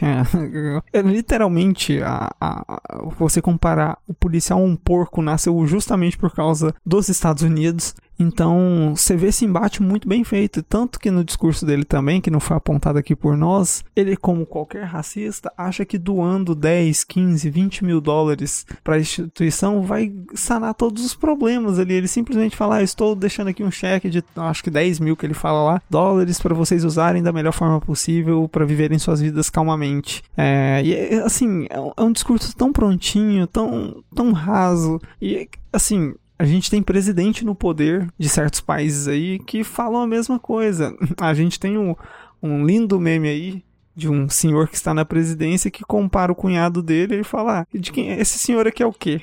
Aí a pessoa responde: ah, esse aqui pra mim é negro. Então, esse aqui é meu cunhado. Como eu sou racista? Entendeu? É, a gente ouve cunhado isso. negro. É, como a gente, a gente ouve isso, a gente não acredita, assim, pessoas normais não conseguem acreditar nisso, mas é o que mais acontece. A vida imita a arte. Tem a parte que o. aquele supersônico lá que era amigo da Starlight. Ai, que ele confia no, no trem-bala e conta pra ele o que, que eles estavam tramando contra o Homelander. E aí, naquele momento, você até fala, nossa, será que o trem-bala vai entrar na deles? Porque ele ficou, tava puto, que ele também tava excluído lá, né? Que o Homelander. Zona ele de gordinho. É, o Homelander nem ligava mais pra ele. Zoando não, macho humilhando, né? Mas, nossa, daí você vê que o cara é filho da puta mesmo, assim. tipo. É, é um ponto da série, né? Eu não consigo ter empatia por ninguém, agora nem por aquela criança no final do filme. É. Eu não por mim por se morresse todos no final, assim, pra mim eu achava super também. Até a Químico. Putz, até ela. Ela é uma sociopata maluca, adora matar. Não, não adora. Ela faz por obrigação. Ah, é. Não, você viu o nossa, último ela é- episódio? Aquilo não foi Ela obrigação, não. Pô, mas com a trilha sonora certa, matar deve ser divertido, cara. É isso aí. Mas o do Trembala, como eu falei, acho que devia ter morrido mesmo, fecharia bem. Infelizmente vai ser usado como artifício de roteiro. Tomara que seja de uma forma boa. Até porque, assim, se for parar pra pensar, ele pode ser sim um artifício de roteiro bom, diferente da química e do francês, porque ele chegou naquele ponto que ele é rejeitado pela própria família, pelo pessoal que confia e ama ele. Então, ele pode se voltar por conta dessa dor contra, de alguma forma, o Homelander e o filho dele. O filho dele, nossa, quando eu olhei aquele finalzinho ali, que era bem na cara que ia acontecer, eu, eu não sei se em algum momento da série ali, depois quando ele abraça e tem aquele carinho com o filho, vocês também, não sei se vocês estavam já pensando nisso, né? Que aquele filho dele ia ficar do lado dele e ia virar do mal também. É, tipo, a, a próxima temporada seria exatamente isso. A próxima temporada é Brightburn, o filme. Eu já pensei que ia dar essa merda quando o Butcher falou lá pra ele, ah, esquece de mim, foi grosso com ele lá pra, pra ele não ficar mais atrás do Butcher, mas é pela segurança do Ryan, né, que ele fez isso. Só que ali eu já falei, putz, esse menino agora tá nutrindo uma raiva do Butcher e vai aparecer o Homelander estendendo a mãozinha, né, fingindo. É, é isso aí. Eu Tava meio escrito, né? Já. Eu, eu achei esquisito isso do roteiro, porque, tipo assim, o Butcher, ele é o cara brucutu, né? É o cara que não expõe os sentimentos, não fala o que sente tudo mais. A cena do ator que eu achei mais bela nesse caso aí, né? Foi o passado que ele relembra com o irmão dele, com o Lenny. Eu achei a atuação dele muito boa nessa parte, inclusive. Mas assim, tem coisas que era simplesmente, ainda mais com o Ryan, que ele era o único personagem que, inclusive no, no início da série, quando a galera vai visitar o Ryan lá na fazenda, é, o pessoal tá impressionando. Nossa, o, o, o William, o Butcher mostrando sentimentos pra alguém, que coisa rara. Cara, já que ele demonstrava tanto sentimento pro moleque, bastava conversar de uma forma sincera: olha, eu tô afastando de você por causa disso aqui. Mas não, ele Era só preferiu pra ser. acontecer isso, né? Sim, não, foi uma ferramenta de roteiro muito jogada. Foi, não foi, Pan? Você não achou? É, Foi, foi muito bobo, porque ele foi a única pessoa, assim, que ele foi a única pessoa no mundo até agora que a gente viu o Butcher literalmente tratando como uma pessoa, como gente, com afeto e tudo mais. Aí de repente ele vira a chavinha e fala. Mas é "Não, porque ele não saber?" consegue ser esse tipo de pessoa. filho. É igual em relação a Luz Estrela ter passado pra ele a informação sobre o composto do B temporário, Uhum. queria matar com um acúmulo de dose e tudo mais. Ele pode ter pensado assim, pô, se eu conto pro Rio e provavelmente ele não vai me deixar como se, Usar se o também. Rio é Uhum. como se o Rio fosse barrar ele de alguma forma. Uhum. Mas ele não conta. Eu confesso que eu pensei que ele iria deixar o Rio se fuder também. E a ação que ele teve foi prender o cara dentro de um banheiro e pronto. entendeu? E ele não, ele não consegue, ele não consegue demonstrar esse tipo de afeto, É, sabe? exatamente. Eu acho que o Bruto, ele tá. Ele realmente já fez, mas ele tem na cabeça dele a ideia de que ele já atravessou uma linha que ele sabe qual o final dele, já, já sabe que vai morrer, que o final dele é morrer. Ele tá buscando essa morte dele, inclusive. Uhum. A morte E- heróica, inclusive. Sim. E por isso ele, ele tenta não criar vínculo com o Ryan. Só que a forma é muito ruim, porque realmente o Ryan vê nele a última ligação do Ryan com a humanidade é o Bruto. Porque o Bruto, sim, porque o Bruto é o símbolo da ligação dele com a mãe ainda, é aquele pontinho que faz a ligação. E sem o Bruto, cortou. Acabou ali a, a ligação do moleque com a humanidade. Então, E foi bobo, foi bobo o jeito que fizeram, foi bobo. Mas existe, existe pessoas que realmente são assim, cara. Consegue Não, eu- demonstrar, eu concordo, consegue eu concordo. demonstrar afetos pra uma pessoa até certo ponto. Depois elas percebem o seu problema, né? Ela, ela sente que, bom, eu vou uma- uma- algum dia, alguma hora, eu vou decepcionar essa pessoa. Qual é, a, qual é a atitude dela? É se afastar de algum jeito e, como o próprio nome do personagem já disse, um jeito bruto. Foi- Bruto. aham. né? Mas isso existe, cara. Eu conheço pessoas Não, assim. não, to- todo mundo conhece, só que assim, o. o não, ficou estranho pra gente vendo isso no roteiro. Na vida real a gente não reclama porque a gente tem parente assim, é acostumado. Mas quando a gente vê numa série ficcional, não é que incomoda, mas fica assim, poxa, assim, tanto. ah, Eles fizeram isso só pro menino virar do mal agora na quarta temporada, entendeu? O artifício foi ruim porque dava pra essa criança ter virado de qualquer outra forma a chavinha e ficar porra louca. E bem melhor explorado do que simplesmente o Butcher ser cuzão, como sempre, que é uma coisa que a gente tá acostumado a ver. Não, mas, é, mas ele é assim, cara. Se ele mudasse de atitude, se ele fosse bonzinho com uma criança, aí eu ia achar estranho, cara. Porque não é a personalidade dele. Todo o peso que ele carrega, ele carrega traumas, mano, de infância. Isso não é Eu uma coisa que concordo. muda com o nascimento de uma pessoa, cara. Não é assim. E pra mim é justamente isso que, que faz com que a pessoa fique forte, tá ligado? Então provavelmente ele não conseguiria atingir, por exemplo, o pico de poder sendo uma pessoa boazinha, nem nada do É. tipo. Uhum, não, justo. Eu ainda canto a pedra de que provavelmente ele vai sim ficar putaço igual o pai dele durante boa parte da temporada, mas no final ele vai se redimir porque eu creio que na essência dele É ele é bom, Uhum. ele vai Uhum. ser influenciado, entendeu? E isso que vai despertar o pico de poder dele, provavelmente no final da temporada, ou é ele quem pra- mata o próprio pai, ou ele vai ser uma peça fundamental, algo do tipo. Isso aí é pedra cantada. Uma certeza minha é que o moleque não vai ser quem vai matar o Pátria pra poder evitar essa ideia do garoto matar ali, pode ficar até. Tipo, acho que o próprio Bruto, se ele tiver a opção, ele vai. Nem que ele morra matando o Pátria, ele não vai deixar o moleque mo- é, matar. É, eu penso, eu penso exatamente isso. Vai ter essa quebra de expectativa, né? Eles, eu acho Sim, que eles sim. vão trabalhar nessa quebra. né? Porque não é que é chocante um filho matar o pai. É previsível, né? É, não é, não é, é previ- não, não, é só porque acho que- previsível. É porque o Bruto não vai querer que o menino ultrapasse essa linha. É porque se o menino realmente matar o próprio pai, que de certa forma agora a gente não sabe qual o salto temporal vai ter pra quarta temporada. Se o menino vai estar dois, três anos, cinco anos com o Capitão Pátria. Vamos supor que seja só um ano. Se o Capitão Pátria em um dia demonstrando o moleque pro público já influencia ele o suficiente pra dar aquele sorrisinho no final quando ele estoura a cabeça do maluco, entendeu? Um ano é o estrago feito já. É melhor matar ele agora do que tu ia resolver o problema depois. Ah, talvez Eu acho que vai ser um salto de um ano mesmo, assim, porque pelo que eu vi, eles vão começar a gravar a quarta temporada agora em agosto. É, já agora, já é diretão. Uhum. É, mas talvez pra série eles podem adicionar dois anos, três anos. Não, na série não vai demorar muito, porque provavelmente vai ser logo depois da eleição. Mas pouco depois que a Vitória Ah, deve ganhar. Verdade. E. A Vitória É. ganhar como vice, né? E, tipo, meses depois. Vamos supor. E ela vai matar o presidente. Sim, isso que eu ia falar. A eleição, tipo, falta poucos meses, que já tá na campanha eleitoral, né? Então vai ser no máximo um ano, porque ele deve assumir a presidência. Pouco depois vai acontecer algum acidente, algum avião, que acidentalmente o Pátria vai derrubar o avião. Isso acontece. Tipo, o avião vai cair, na verdade, não, mas o Pátria vai ser derrubado. Obviamente vai ser alguma coisa assim. Nada, nada que o governo co- sul-coreano não faça. E norte-coreano também. Isso, isso já é uma certeza, assim. Então acho que não vai ser tão longo o time skip, até porque o Bruto não tem muito tempo de vida. Não tem como ser um, um Tem, time skip maior tem que um, um ano, ano né? no máximo, um ano e meio Sim. no máximo. Então né? eu chuto vai ser uns 7 a 8 meses. Vai, vai, vai voltar logo depois da eleição, eu acho. Ah, é. É. Eu queria passar no arco vergonha alheia do Profundo. O que, que vocês acharam? Ai, não, o Profundo já tinha que ter morrido, né, velho? Eu ia Profundo é... dele agora. Porque não mostra, assim, nada dele a não ser a, a sacanagens dele lá com o povo. Ah, ele é o meu, ele é o meu alívio cômico Não, preferido. então serve só com isso, né? Nossa, não, pra mim ele é o personagem mais jogado ali. Pra mim é o pior personagem de The Boys desde a primeira temporada. Ele é o pior de longe. Aquele episódio deles satirizando a Gal Gadot lá, a Mulher Maravilha, eu Isso achei incrível aquilo.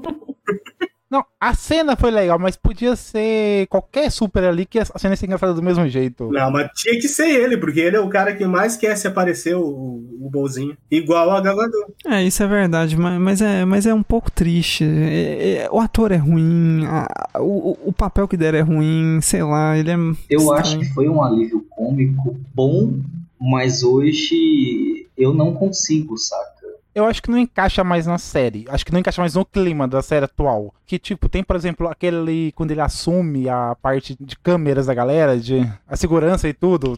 Ah, que é tanto muito- da torre, então. Que, ah, vamos fa- aquilo. Cara, que ele dá uma de Elon Musk. Ah, vamos ver o que, que o pessoal fala sobre mim. Ah, fala mal de mim? Vamos demitir vocês todos que falam mal de eh, que falam mal do Pátria, porque a gente não quer vocês aqui. E sobra um funcionário só lá dentro. É muito filho de patrão, cara. É muito filho de patrão isso. Não, tipo, essas coisinhas dele são interessantes, mas é aquela coisa, podia ser absolutamente qualquer outro personagem que a piada ia funcionar exatamente igual. Mas é ele, cara. E tá bom. Não foi bom, ninguém. ni- Inclusive, inclusive, Jonas, você pode entrar aí, tem a maior petição da história da humanidade querendo tirar aí já tá sério faz tempo, né? De hoje não. Não, Ah, não acredito não. em petições. Petições não, não fazem diferença. Eu acho que ele cumpre bem o papel. É o personagem que, que tá uma bosta já, sabe? Não mostra assim, nada dele, dos poderes dele, não mostra nada. Só ele conversando com os animais aquáticos. Fazendo zoofilia. Mas é porque é uma sátira, é uma sátira do Aquaman, assim, da década de 90, É sabe? que já deu, já deu, a piada já a, a piada já tá velha. É a mesma piada desde a primeira temporada, não dá, não dá mais. Só vai mudando, só vai escalando o animal. Só vai mudando. Sou, sou tigre profundo. Tá time profundo. Já sabemos que temos que manter ele longe de aquários, o Jonas. Por isso que eu adoro o Lula. Né?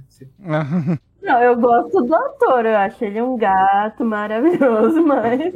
Não, mas eu acho que beleza não tem nada a ver com a atuação também não, viu? Não, e pra mim, ele, mas ele pra mim rendeu o meme, o meme que eu ri, que foi o. Ele conversando e falando, não, então eu soube que no Brasil tem um político chamado Lula, interessante. Não, e tem também dele que, cara, não sei se você, se alguém aqui além de vir tá acompa- acompanha isso, tem um argzinho que é um Instagram da Vault International. Sim, Cara, sim, é sim. fantástico. Esse, você acompanhar a série junto com ele. E eles lançaram o Pensamentos Profundos. Nossa. É, não, então, então, o, o, aí é que tá. O dele, o que serve mesmo é o conteúdo extra série. Porque ele dentro da série não, não. Assim, já acabou, né? Já morreu. Mas todo o conteúdo que criam com ele no Instagram, na divulgação da série, serve muito bem. Porque, como vocês mesmos apontaram, ele é alívio cômico. Só que é um alívio cômico que conversa bem com o público de, de hoje em dia, sem as piadas dos anos 90.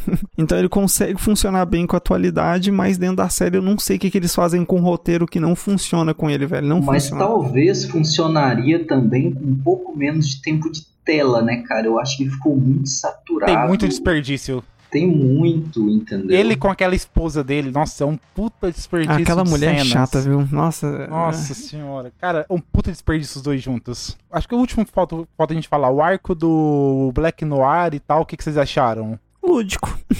Cara, foi meio broxante. Tipo, dentro da série foi legal, mas, tipo, foi meio broxante aquela morte dele. Cara, vou me preparar pra minha vingança, tô aqui pra isso, agora é a hora de finalizar isso. Vou afiar a né? espada. Anticlímax. Criou uma puta expectativa ali, cara. Não, mas eu já imaginava que iria dar merda bem no início daquela reuniãozinha dele, daquele encontro dele com o Capitão Aquele Párez. abraço, né? Aquele abraço entregou tudo. Não, É, não, exato. aquela reuniãozinha entregou bastante. Esse cara, eles antes criaram tanto expectativas no episódio anterior de que ele ia, pelo menos, tentar fazer alguma coisa. O pessoal, caramba, agora vai ser a vez do Black Noir, vai aparecer. Cara, ele subiu o Trending Topics no Twitter, o pessoal torcendo por ele, entre aspas, né? Aquele, aquele momento Disney dele. É, é que nunca vingou. O, perso o personagem nunca vingou nada, né? Desde a primeira temporada a gente nunca viu uma grande ação do Black Noir. Assim, grande mesmo. De tipo, nossa, vou me virar contra a voz. Agora que tinha a oportunidade dele fazer alguma coisa, morreu. A gente, no mínimo desenvolvimento, né? Não teve. É, não, não, tem na segunda temporada, mas a segunda temporada por si é muito fraca. Então, assim, as lutas que tem dele, inclusive que até a Maeve envenena ele com a coisa que ele tem alergia, que é amendoim. Amendoim. É, tem muita coisa assim, só que assim, a segunda temporada ela é um tanto esquecível que você não lembra que teve um desenvolvimento pequeno dele. Agora, da, da psique do personagem que a gente elaborou agora, tem a parte lúdica, né, com o pessoal imitando a Warner Bros, que eu achei inacreditável, o esquilo seu gaguinho. E aí, A é- esquizofrenia dele. é, é legal abordar isso, só que assim, não vingou. Assim, teve isso, realmente, você ficou, ficou na ponta do pé e aí. Nada. eu, eu também senti que, sei lá, tipo, pra, será que foi algum problema, assim, além das, das cenas, assim, além, por fora das câmeras, pra tirar desse jeito? Porque realmente foi, tipo, tão. Foi tão abrupto, cara. Não, sabe qual foi o problema? Ter 30 horas gravadas de profundo e não ter mais Black Noir. O problema foi esse. sim, sim, sim. não, o, o, problema é que, assim como o Batman, ele só precisava de um roteirista para poder ganhar as lutas, né? Nossa, o, falando Rodrigo, o maior fã do Batman que existe no Brasil, cara. Oh, sério? Eu não sabia. o Rodrigo vive pro Batman. Cara, é, é Batman no céu e a esposa dele na Terra. E talvez, né? E talvez. É, talvez, talvez. Se, se, o Batman existisse, era, esposa, era o Batman na Terra também. Não, mas falando sério, assim, eu esperava mais a ação do, do Black Noir, porque prometeu muito desde o primeiro episódio. Nossa, que cara foda. O cara morrendo daquela forma, por mais que aquela, aquela cena tenha sido foda, mas é foda por causa do Homeland, não tem nada a ver com ele. É, não tem nada a ver com ele, é, exato. Eu esperava, eu esperava ele, sei lá, morrendo numa luta contra contra qualquer outro super, tá ligado? É, e mesmo, e, e, mesmo eu já imaginando que ia dar merda, sabe? Aquele encontrozinho dele com o Homelander, até depois da merda feita, eu ainda fiquei questionando, será que esse é o ponto final mesmo? Será que ele morreu? Vai voltar como um zumbi, alguma coisa assim? Não, mas, mas é que tá, é que tá. Na, na, tem, tem isso nas HQs, né? Praticamente o Black Noir não morre. Ele não morre mesmo. É uma coisa do personagem. Mas Sim. eu acho que deu a muito a entender, pelo menos na série, que já era ali mesmo. Game over e não, não tem, não tem volta. Se alguém ir lá e juntar as tripas do cara e enfiar pra dentro. Eu, eu não sei se a ciência funciona assim, viu, Jonas? é, mas na hora que você vê ele cair ali, cara, o sangue escorrendo, as tripas saindo e tudo mais, você ainda fica questionando, será que esse é o fim mesmo, porra? Ali mostrou mais morte do que a morte do Trembala. Não, é porque é porque pro, pro Jonas tem que ter profundo e não tem que ter Black Noir, é isso. Então tem que colocar mais 30 horas de profundo. Eu não, quero, é, eu quero ver as guerras do profundo novamente. Nossa, a dedada na guerra. Dedada. Ai, que delícia, cara!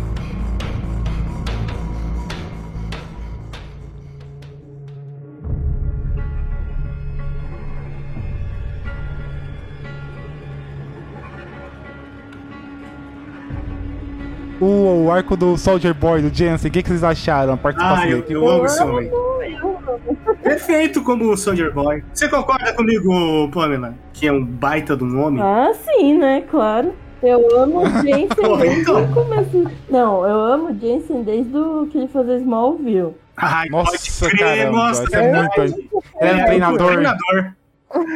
Tá, mas posso falar uma coisa Soldier Boy? Eu achei que. É que. É, é que eu sou suspeita pra falar porque eu gosto do ator, mas eu tô esperando que ele ele tem um papel grande, Volte. né, na série e tudo Volte, mais. né? Uhum. Mas eu achei que ficou um pouco forçado eles quererem odiar o Soldier Boy. Assim, tem tem que ter um motivo para matar ele. Mas não, mas sempre se teve. Sempre se teve, porque o Soldier Boy, como eles mesmos explicam, é aquela primeira criação que saiu dos trilhos. Tipo assim, sempre foi um garoto, como ele mesmo cita lá, ele sempre foi um garoto que tinha dinheiro, era filho de um grande de um grande industrial. Tudo que ele fez foi na base do dinheiro e pegando atalhos. Ah, sim, tudo bem. Ele era ele era uma farsa, mas ele não é um, um, louco assassino igual o Homelander. Não, não. Aí que tá. Eu acho que aquela cena que tem do. Aquele arcozinho do Black Noir serve exatamente para mostrar que o Soldier Boy ele é exatamente, ou até pior às vezes, que o Homelander. A diferença é que a gente não viu essa,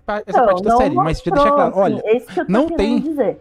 Eu acho que nessa temporada não mostrou, não, não deram motivos para as pessoas odiarem ele. Até porque ele, ele aparece como uma esperança do grupo do Bruto para conseguir matar o, o Homelander, entendeu? Então você fica. Pam, pam, pam. Ele é o estereótipo do cara dos anos 40, Não, racista, sei, machista e tudo assim, mais. Pra você, você que tá assistindo, é, não deram motivos, eu, ao meu ver, não deram motivos pra, pra você ficar com raiva dele e querer que ele morra Igual você quer que o Homelander morra desde o primeiro episódio. Sim, porque a- as maldades, as atrocidades que ele faz, ele faz contra o Black Noir, Noir É, que é um não filho da puta. mostrou assim pra gente, né? Não mostrou. assim. É, e não mostrou, ficou subentendido depois. O que mostrou do Soldier Boy é eles, eles tendo todo aquele trabalho pra conseguir. Na verdade, eles não sabiam que encontrar o Soldier Boy, né? Mas eles acharam e falaram: nossa, agora é uma esperança pra gente conseguir matar o Capitão Pátria. E aí ele até aceita, ele aceita, né, esse plano, assim. Não, não causa grandes problemas pra, pra turma deles. E vai nessa missão e tal. E aí você fala, nossa, então, tipo, até que tá razoável, não tá assim um cara. Você quer odiar. A gente já viu super Então, piores, né? exatamente. Não, mas aí que tá. Você não tem como deixar o Soldier Boy ali, porque a questão é aquela. Até mesmo, provavelmente, o, o, o, o grupo, né, do Boruto, os, os The Boys lá, sabiam disso, os garotões. Que no exato momento que o Pátria caísse, o Homelander caísse pro Soldier Boy, o Soldier Boy ia ser o novo Homelander Não, não, exatamente. igual- Não, cara, sabia, porque tipo, a gente Não, viu com isso. certeza. Só O problema, o que é a reclamação da, da Pamela, eu concordo com ela, não foi mostrado o quão terrível ele é em tela.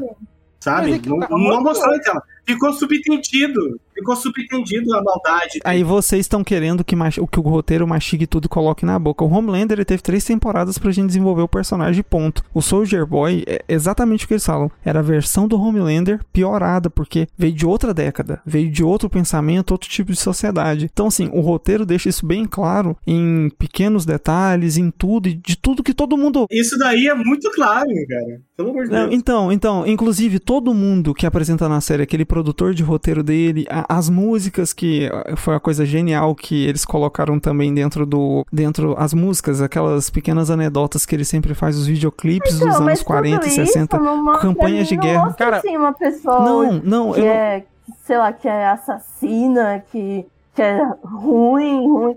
É um cara que, que ele era uma farsa, que ele fazia o, o que a Vought pedia pra ele fazer. Pamela, não é, não é a farsa. Vocês estão tirando toda a parte que ele estuprava a, a Escarlate lá, que ela mesmo conta, di- diz isso, ele forçava, tudo mais, tudo mais. Isso, a própria, a, a própria equipe, cara. Ele estuprava ela. Sim, ela fala Sim, isso, sim. Ela, for, ela fala isso. Ele também descia a porrada em todo ser humano que tava com ele na guerra. Tem aquela pequena parte que a, a, a senhora que tá cuidando do filho do, do Capitão Pátria, ela conta, né, como ela conheceu ele e tudo mais. Então, o cara era um babacão que ficava dando em cima de todo mundo, não sei o que. Ele, Ele assediava moralmente o Pólvora, que tem, inclusive, ele solicitou sair É, do é. grupo. Porque ele estuprou um menino menor de idade na época, que era o Pólvora, que era o. Como pode falar? O ajudante dele, o braço direito, o Robin dele. Que era um adolescente na época ainda. Isso realmente é, É que era um falado adolescente. É, abertamente. isso, isso é falado abertamente na série, inclusive quando o Billy vai provocar o, o tiro no alvo, sei lá o nome dele, o cara das balas lá. O Pólvora. Ele fica. Uhum. É, o pólvora.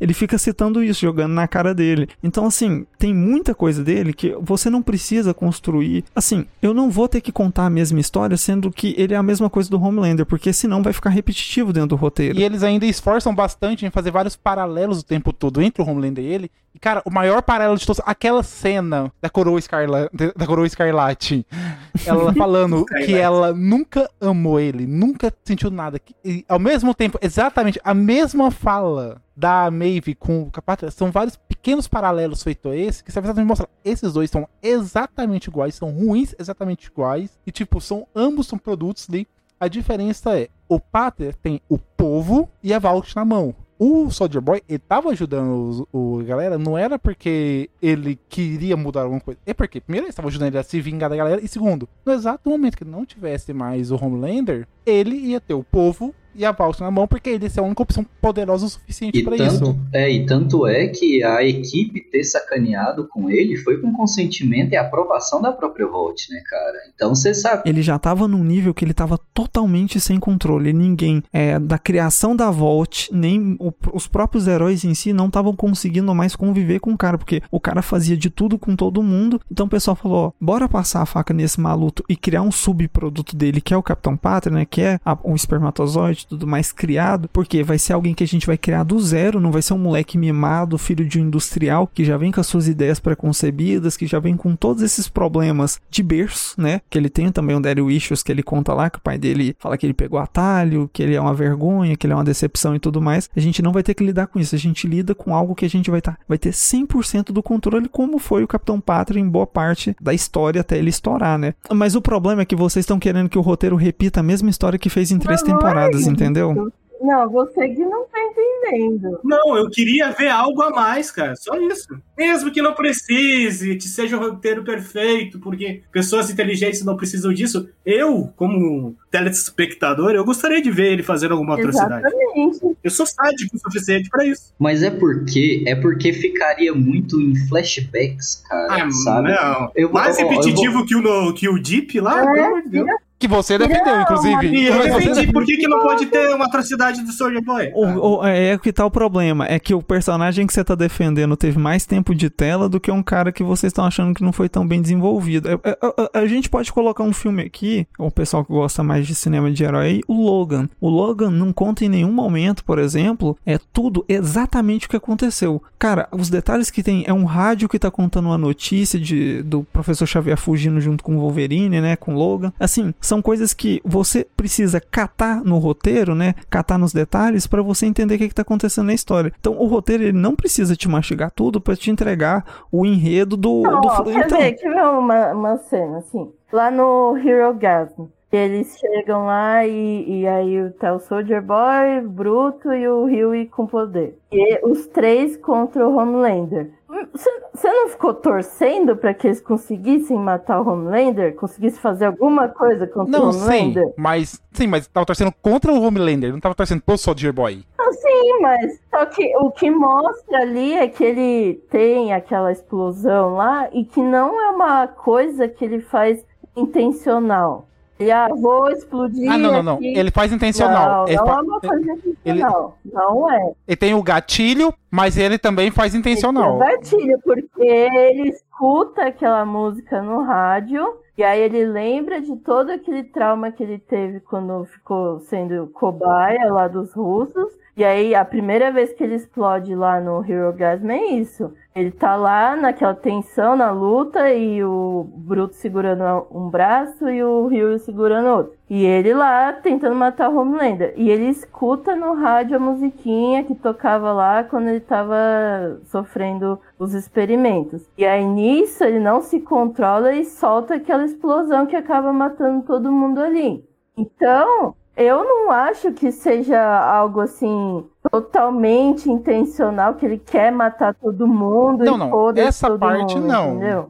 Mas o passado dele não altera. Desde é bem trabalhado isso, a gente tem várias cenas que mostra que ele era um escroto, que tudo que a gente tem sobre ele de positivo na história da série foi inventado. Ele mesmo fala isso, todo mundo fala isso. É, a gente tem ele tentando deixar de lado ou deixar o, o Billy Bruto pra morrer. A gente tem ele matando a galera sem menor dó, matando o padre e a freira. Por mais que eles estivessem sendo controlados, ele tinha como imobilizar eles de outra forma. Um soco dele e desmaiar aquela galera. Ele não tinha necessidade de matar a galera. A gente tem, no final, cara, a cena assim que mais mostra que os dois são clone um do outro praticamente. Que é a cena do. O, o Capitão Pátria vira pra ele e vira e fala: Você é. não, Eu sou você. Se eu tivesse te criado, eu teria donado você melhor. Não esse pateta, fraco e chorão. Carente de atenção.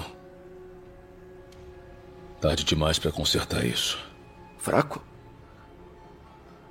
Eu sou você. Eu sei. Você é uma puta decepção. Não, e tem aquela cena, Dan. Dan, tem aquela cena também do, do Homelander perguntando pro Noir como que ele era. O Noir simplesmente escreve mal. Imagina um cara que convive com o Capitão Pátria definir alguém como mal e pronto. Mal, mal e bom. É, e não, e o, e o Homelander ainda pergunta pra ele: não, mas uma pessoa não pode ser só má, deve ter alguma outra coisa. Ele risca, fala mal. Por pouco ali, o cara não voltou a falar e gritou: É mal, porra. É. Não tinha necessidade de um flashback ali. É, não, não é flashback. Aqui, tipo assim, o personagem ele foi explorado de uma forma mais simples, porém entrega tudo que você precisa saber. Ele precisava sim de mais tempo de tela. Ele precisava de muito mais tempo de tela, porque é um personagem, é a peça central agora do, da, dessa temporada que passou. Só que assim, vamos ser sinceros, a maioria das vezes que a pessoa faz isso dentro de roteiro é colocando o flashback, ou então, geralmente, colocando aquele artifício de roteiro, por exemplo. Ele vai chegar numa uma cena bem clássica, ele vai chegar num bar, vai destratar a garçonete e tudo mais. Aí um malandrão lá do canto chega, porque é o xerife da cidade, vai caçar confusão com ele e vai explorar todo mundo. Então, assim, o jeito de desenvolver ele nessa parte mais cruel ia ser muito superficial do que todo mundo que já teve alguma parte, alguma parcela da vida dele ali junto, fala assim, cara, essa pessoa aí, vocês acham o Homelander perigoso? Essa pessoa aí, ele é 10 vezes mais porque, assim, é velho de guerra. É, nem participou em guerra, né? Bota... Sim, Não, sim, sim, ele sim, mas diferente do Homelander, diferente do Homelander, ele teve vida, vida mesmo, né? Ele conseguiu viver o sexo, a vida, as drogas, é, ele participou de certa forma da Segunda Guerra, ele participou de tortura, de experimento. Então, assim, ele tem uma, um, um ódio acumulado muito maior do que o Homelander tem é, pela vida que teve, porque o Homelander teve a infância desgraçada, tudo bem, tem os traumas e tudo mais, só que o outro tem os traumas do pai, tem os traumas de guerra, tem os traumas das torturas russas. Não, exatamente, exatamente por isso, por ele ter tantos traumas assim, muito mais do que o Homelander, eu acho que. Mas ter trauma não justifica ninguém ser filha da puta como ele sempre foi. Ele não teve nenhuma redenção. Sim. Não, mas tem que ter uma, uma justificativa, não tem que ter? Então, ele, ele tá indo. Qual, qual que é o, a missão dele? Ele quer matar todos aqueles que eram supers com ele e ele se considerou traidores, porque teve a missão que capturaram ele e ficou, ele ficou todos esses anos sendo torturado lá na Rússia e ninguém fez nada. Tipo, ele já não era uma boa pessoa, entendeu? Daí ele sofreu tudo isso. Você acha que ele não vai acordar e querer ir atrás dos caras que sabiam o tempo todo e não fizeram nada? Pamela, eu não sei de onde você tirou da sua cabeça que a gente falou ao contrário disso. Ele, eu acabei de citar cada etapa. Não, é que eu tô falando que eu acho que essa temporada né, introduziu ele como sendo é, um, um super poderoso que poderia matar o Homelander, ajudar a matar o Homelander, e aí criou uma esperança em cima dele pra gente e, e pro, pro pessoal do time que queria matar o Homelander, só que aí no meio do caminho foram construindo que a imagem de que ele era muito ruim, só que Pra mim, não foi bem construída essa imagem. E no meio do caminho resolveram que não, ah, não vamos, vamos desistir de matar o Homelander e matar o Soldier Boy no lugar. Porque quem queria matar o Homelander? Era só o Bruto e a Maeve. No final das contas. E o Hyug? Mas peraí, peraí, peraí. Aí, aí, por isso que eu tô falando que vocês vocês vocês estão anulando o roteiro quando é conveniente pra vocês. Eles Mas é assim que a realmente vida funciona. Não, mas não foi. Não, mas sim.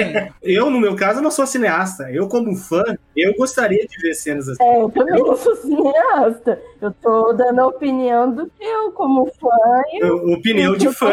Eu não tenho. É, não, o que eu tô falando é que vocês estão. Não, então, como fã, vocês parecem que não. É que vocês não viram. Peraí, peraí. É, Como que- fã. Não, sim, mas como fã, vocês estão querendo mais do Não, ator. não é Só que aquela coisa isso, não não encaixava é- não é mais.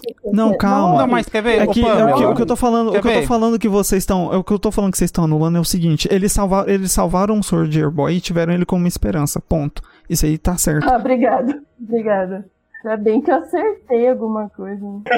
Só que aí no meio dessa jornada de conhecer o Soldier Boy, você vê que ele é uma pessoa escrota com o time, vocês vê que é cansativo tá com ele, você vê que ele é uma pessoa que ninguém gosta, todo mundo que sabe que ele tá vivo, mantém isso em segredo porque ele era uma pessoa ruim que tratava todo mundo como lixo, matava muita pessoa e tudo mais. Tanto que ele não trata o, o bem, ele não trata o Butcher bem, ele realmente é aquela pessoa assim, mano, eu tô aqui pra me vingar e tudo mais, quem eu tiver que passar em cima, como o Hugh mesmo pergunta pra ele várias vezes, olha, é, onde a gente vai tá cheio de pessoa, deixa eu entrar lá e tirar todo mundo primeiro, depois você vai. Ele fala sempre que vai dar tempo da galera fazer alguma coisa, mas não dá, é simplesmente, tipo assim, ele simplesmente enche o saco, chega lá e tem os traumas também dele, né, que se ele ouvir a música e tudo mais, ele estoura, mas no episódio final ele controla o poder dele, ele sabe a hora de ativar, ele sabe a hora de desativar, ele tem o total domínio do poder dele fora do trauma. Sim, va- vamos focar assim, vamos focar assim. No caso, Pamela, você e Jonas, o que vocês gostariam que- de ver que não seria a mais ou chato na série? Não seria, tipo, desnecessário, mas que seria que não que eles não mostraram do Soldier Boy, na opinião de vocês. Ele pelado de novo. É isso.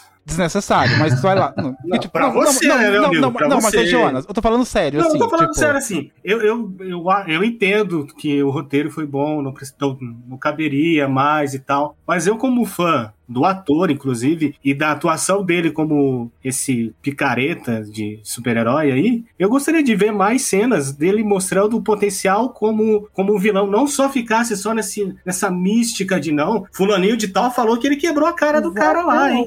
Não, ele era terrível comigo. Não, ele estrupou.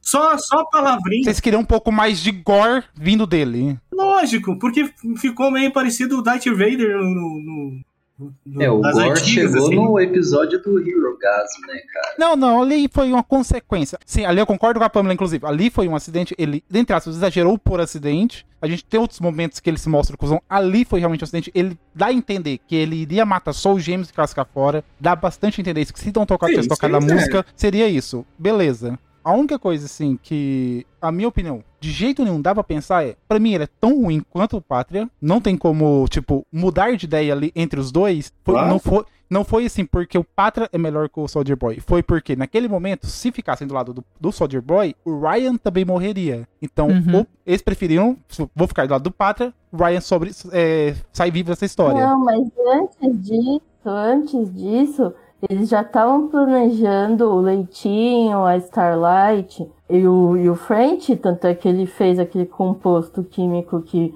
mataria o Soldier Boy. Eles já estavam planejando pra ir lá pra matar o Soldier Boy. Não foi porque ali no final... Não, mas então, mas eles estavam planejando matar o Soldier Boy porque o Soldier Boy já tava naquela linha assim. Igual eu falei, quem entrar na minha frente, eu vou matar, independente se é criança, mulher, se tem civil ou não. Eu vou cumprir meu objetivo independente do que vocês queiram E fazer. tinha ali o problema que ele tava indo pra torre e todo mundo, tem que ela falar, ah, tem 700 pessoas na torre, um negócio assim. Então, Uhum. tipo, a luta entre os dois, nem, sim, nem vou falar assim que ele iria intencionalmente, mas a luta entre o Soldier Boy e o Pátria ali ia matar Ia causar um 700 pessoas no dano, é. mínimo. Uhum. Então acaba que foi essa consequência. Então, tipo, mas assim ainda, rapidinho, só encerrando rapidinho essa parte, ali eu acho que ainda tem o fato de que eles você tinha que estar o tempo todo pronto pra matar o Soldier Boy, porque ele é uma ferramenta pra eles. Assim É só como, ferramenta, tipo, ele é só ele. ferramenta. É. Cumpriu a função dele, é uma ferramenta Descarta. que destruir. Descarta, Uhum. porque senão vai ter outro Capitão Pátria. É, não, porque o trono vazio é a pior coisa que tem em qualquer mitologia. Tipo, o trono esvaziou. Se o tirano morreu, outro tirano vai querer tomar o lugar. Ainda mais se você ajudou esse tirano, esse, o segundo tirano, tirar o terceiro, né? É, não, e eu acho que independente de quem saísse vitorioso, eles iriam jogar um contra o outro ali, eles iriam degladiar até a morte de um deles. O outro iria ficar gravemente ferido, eles iriam aproveitar a deixa pra poder matar esse segundo. É É, é porque quando, é, quando você arma um jogo desse, é pra isso mesmo. Quando você coloca. é, a, a situação. A gente tem o mal e o ruim. A gente vai colocar os dois pra brigar, quem sobrar a gente mata. É, Realmente, é, é ferido de O guerra. problema é que chegou ali, é, e o problema é que chegou ali e percebeu que o Soldier Boy iria literalmente fazer de tudo o possível para poder cumprir com o objetivo dele. Inclusive, o que, de- o que tornou o, o Bruto, né? Às vezes a gente pensa até que ele virou a casaca, mas na verdade não. Tipo, a hora que ele demonstrou ali que se fosse possível ele iria passar o carreto por cima até do próprio Ryan, aí ele falou: não, peraí, você tá querendo ultrapassar uma linha aí que não deve ser ultrapassada. Ponto, sabe? Mas tem um ponto que eu penso também que provavelmente a série vai ser encerrada nessa quarta temporada, né? Então, se fosse algo que eles queriam talvez prolongar, daria para poder abrir um leque maior ah, sobre o Soldier Boy, sabe? Estender um pouco o arco dele ou algo do tipo. Mas como creio que eles queiram encerrar é, em quatro temporadas, querendo ou não, tinha que enxugar muita coisa. Por isso que eu defendo que o tempo de tela do Profundo foi exagerado, sem sentido, desnecessário total. E pra mim tem que tirar o profundo na próxima temporada, falando sério. Cara, no primeiro episódio. Na verdade, na verdade, eles têm que dizer. Primeiro episódio afoga o, profu- afoga o profundo. Cara, provavelmente ele vai ter uma morte muito escrota, cara. Tipo, o personagem ele é tão ridículo que provavelmente a morte dele vai ser a mais escrota de toda a série. Não, mas eu acho que eles têm que desapegar um pouco dos personagens e ter coragem de matar, matar mesmo quem, quem, quem sobrou. Assim. Não, não, isso deve rolar. Que na HQ assim, morre bastante gente. Acho que deve rolar isso na última temporada. Eles vão arriscar. Eu acho que é. Eu acho que essa última temporada vai ser frenética em relação a isso aí. O Soldier Boy, eu acho que ele volta, que eles não, eles não matam. Eles... Não, eles não, eles não matam nem nada, ele não morre. E por isso que eu tô falando, tem, tem que ter um. Eu, eu acho até errado o Soldier Boy ter sido preso de novo, entendeu? É o, o, como o pessoal mesmo falou. Se quisesse um desenvolvimento maior do personagem, ele correndo mais atrás, mostrando um pouco mais dele, não prendesse o cara, entendeu? Porque se prende pra ele se soltar de novo, não não conta. Não, não vai.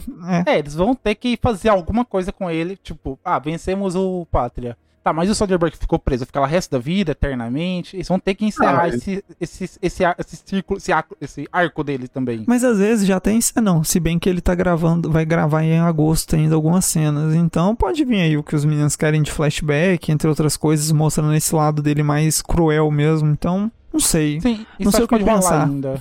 Não, é. É, não, se fosse pra encerrar o arco dele, tinha matado ele. A realidade é essa. Tipo, não faz sentido deixar ele preso. Claro, não apareceu morto, não morreu, né? Isso é claro. Não, não, mostrou, mostrou ele preso. Mostrou ele preso, preso, preso e tal. Morto. Sim, sim. É, não, então, mas você não acha, ô Jonas, você não acha ruim prender, é, prender e tirar, prender e tirar de novo, não? Eu acho, é, é estranho. É, foi, foi, é, aí eu acho um erro de roteiro, realmente. É, aí eu, eu achei estranho, porque eu pensei assim, porra, se a, se a, a, a, a Maeve caiu literalmente em sacolas de lixo e tá de boa.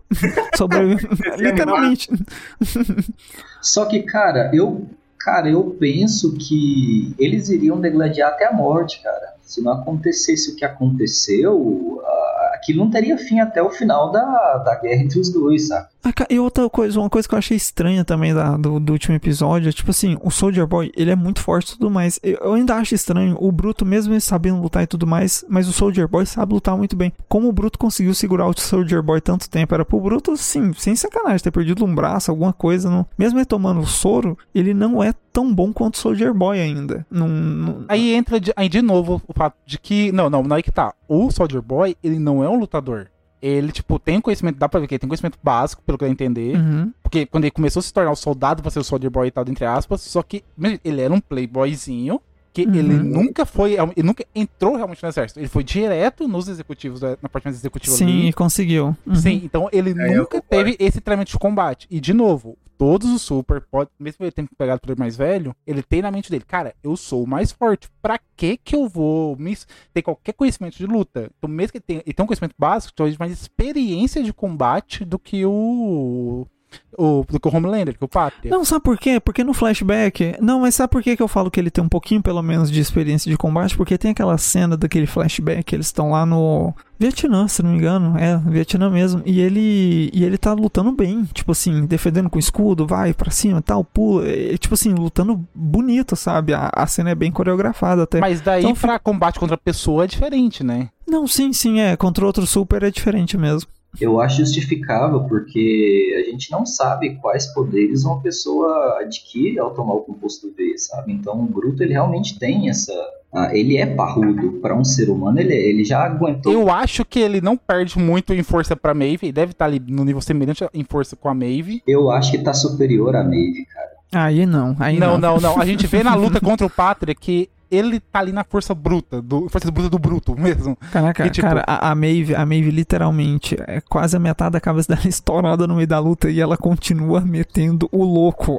ela não para um ela, segundo. Ela dá um pé, ela dá um chinelão com os pés na orelha do, do Homelander ali, que até hoje ele não sabe de onde Cara, veio. ela foi uma Mulher Maravilha melhor que a Gal Gadot em todos os filmes até agora. Porra! Mas é, mas assim, pra próxima temporada, o que, que você espera, João? Assim, tipo, não vamos tentar prever, mas só fala assim, o que você quer ver na próxima temporada? Você primeiro, Jonas. Cara, que eles não se tornem tão repetitivos nessa dinâmica de muita ação, assim, sabe? Dá uma ação, corta, já tem outra ação. Eu, eu, eu sou fã de alguns diálogos e algumas barriguinhas em séries, que é para dar aquela relaxada, para quando chegar uma ação, ela realmente fazer importância, sabe? Uhum. Algum e... personagem, você quer você espera alguma coisa específica de algum personagem? Do profundo que você gosta e tal, o que, que você quer? Ah, que ele finalmente ele case com a Lu. Não, por mim. Ele, luz tomar no cu, né? Tu falou que a luz estrela tomar no cu. Tomar... Não, eu sinceramente, eu, eu quero que todos eles morram, na verdade.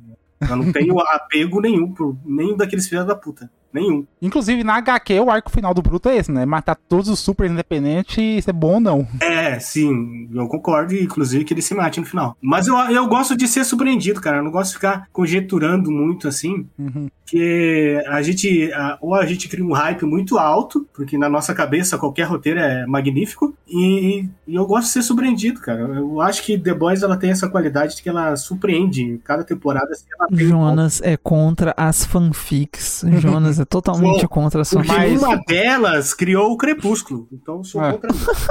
Ô, Felipe, você, tem, você espera alguma coisa da próxima temporada específica de algum personagem? Cara, eu quero ver o que, que eles vão fazer com essa personagem da vice-presidente aí, da, da, da. Eu vou chamar de a mutante que estoura as cabeças. Porque, assim. Dá pra encurtar, não? Porra. É, ela vai e volta toda hora. Ela é muito inconstante no roteiro, ela tem muita importância, às vezes não tem. Então eu fiquei interessado nela porque, putz, assim, vamos ser sinceros, qual é o objetivo dela real? Porque até agora não teve, entendeu? Assim, ela sempre esteve manipulando o jogo nas sombras. Às vezes por interesse da VOT, às vezes por interesse pessoal. Mas assim, é segurança dela e da filha dela. O que, que ela quer de verdade? É, Isso que eu ainda não ficou claro. De que lado ela realmente tá? Hum. É, de- não, não sei Dr. se. Gore, se não- né? eu não, não sei se ela tem lado. Eu acho que ela tem. O lado dela é o jogo dela, mas eu quero entender o que, que é o jogo dela. É. que- pra objetivo. Onde tá indo? É, onde tá indo isso? Não, não espero nada, não. Eu acho que caminha pra isso, né? Porque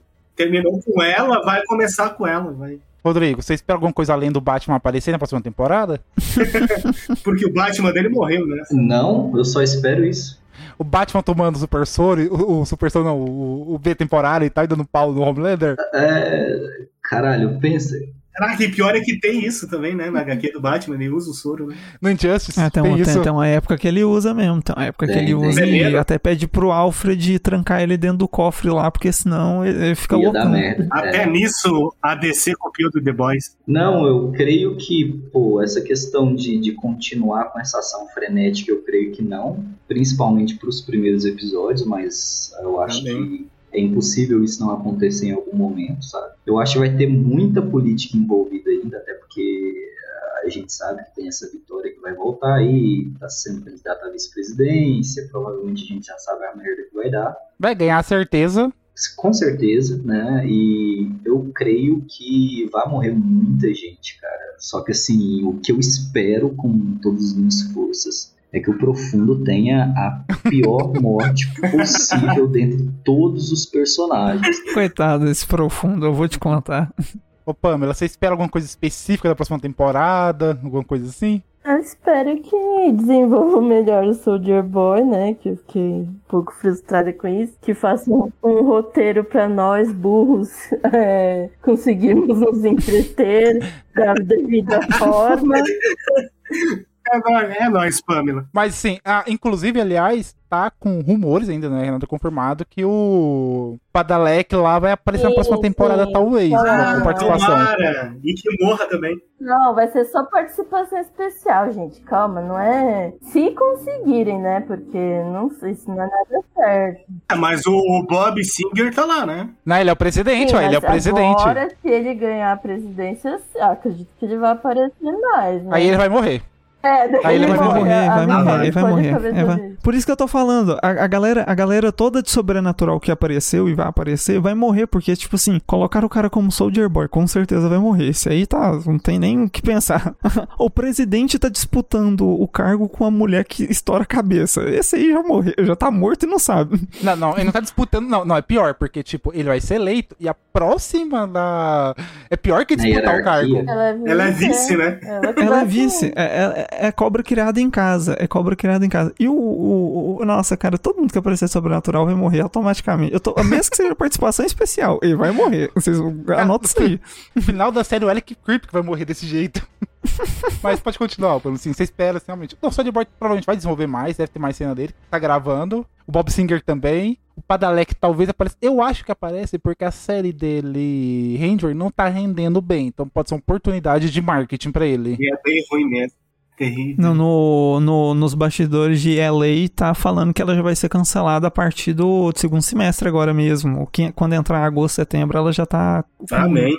Assisti o primeiro episódio, é horrível, é Não, eu horrível, que é era horrível, fã da horrível, série horrível, do horrível. Supernatural, eu ainda não assisti essa série dele. Não assiste, não, vai, vai estragar a sua experiência. Não, não precisa, não precisa. Vai por mim, que também era fã de Supernatural. Acho que vai mudar muito a sua visão. É, vai, vai mudar muito a sua fã do ator, infelizmente, porque tá ruim mesmo. É. Então, eu prefiro que o Soldier Boy se desenvolva melhor. E eu também tô muito ansiosa pra ver a relação do Ryan com o Homelander. O que, que vai dar, assim? É que ele vai virar mal, mal mesmo, assim? Né? Isso aí eu fiquei bem curiosa pra saber. Assiste depois Brightburn, você vai ver o que vai rolar com esse moleque. Mas sim, cara, uma coisa que eu tô absurdamente curioso, não sei vocês, mas é. Cadê a porra do Edgar, É velho? verdade. O que que aconteceu? Tá vendo, tá vendendo droga na fronteira do México, não, é sério, ali. velho. Cara, o personagem o tempo todo ele parece que tem um puta de alguma arma, alguma coisa assim, pra poder enfrentar o Homelander, que ele se garante demais, cara. Tem que ter Não, alguma mas, coisa mas ali. aí é que tá, mas aí é que tá, Dan. Foi, o, o arco dele foi finalizado com a melhor frase da, da série nesse sentido. Ele falou, cara, antes você tinha eu e a empresa pra encobrir suas merdas, agora você vai ter que se virar. Tipo, ele não precisa aparecer mais e não tem mais função no, em, em nada, entendeu? Porque, assim, tudo que ele podia fazer, ele fez. Só que a galera traiu ele e ele falou, cara, não preciso mais disso aqui. E outra, aquele cara ganhou milhões desviando, fazendo merda e tudo É. mais. Ele não precisa mesmo aparecer. Estar Ah, morando em Orlando agora, né? É. Tá morando no Brasil agora e tal. É, fugiu pro Brasil. Fugiu pro Brasil, vai, vai candidatar a presidente aqui e tal, que é fácil manipular. Vereador. Não, o vereador é fundo Rouba. né? Gente, para, ele rouba, mas faz. rouba mais faz, né? ah, tipo, eu realmente. Cara, eu realmente fiquei curioso, assim, do que rolou com o Edward, querendo ou não, porque dá a entender que ele em algum momento pode voltar. Até uma decepção minha. Eu queria ver a Luz Estrela fazer alguma coisa, porque tem aquela cena final dela carregando o poder dela por 30 minutos. O poder dela é ser uma luzinha de Natal queimada. É, a Pamela, ah, pode falar melhor. O que, que você achou da representatividade feminina no sentido da luz estrela que foi colocado toda essa carga em cima dela nessa temporada? Porque na outra, né, temporada passada, terminou com a Químico, tem a vilã que também é parte feminina, tem a Maeve que também tem a luta final entre lá, mas só que o que, que você achou dessa parte? Porque toda a carga realmente de drama, de representatividade feminina foi colocada totalmente em cima da luz estrela. Você acha que ela tinha A Maeve ficou jogada pra aguentar isso? célula escondida. Não, a Maeve ficou jogada demais essa temporada, coitada. É, não, eu acho que foi bem fraco a, a participação, a participação especial da Starlight. né? Aí já respondeu tudo, né? Trocadilhos à parte, a estrela convidada, né? Cara, tem dois. A gente pode considerar também um Black Noir um, um artista convidado, porque. Duas, três cenas também. Ah, ele entrou mudo e saiu calado. Eu acho que quem deu o maior tapa na cara dela, cara, por incrível que pareça, foi a vilãzinha lá, qual que é o nome dela? Tempesta, né?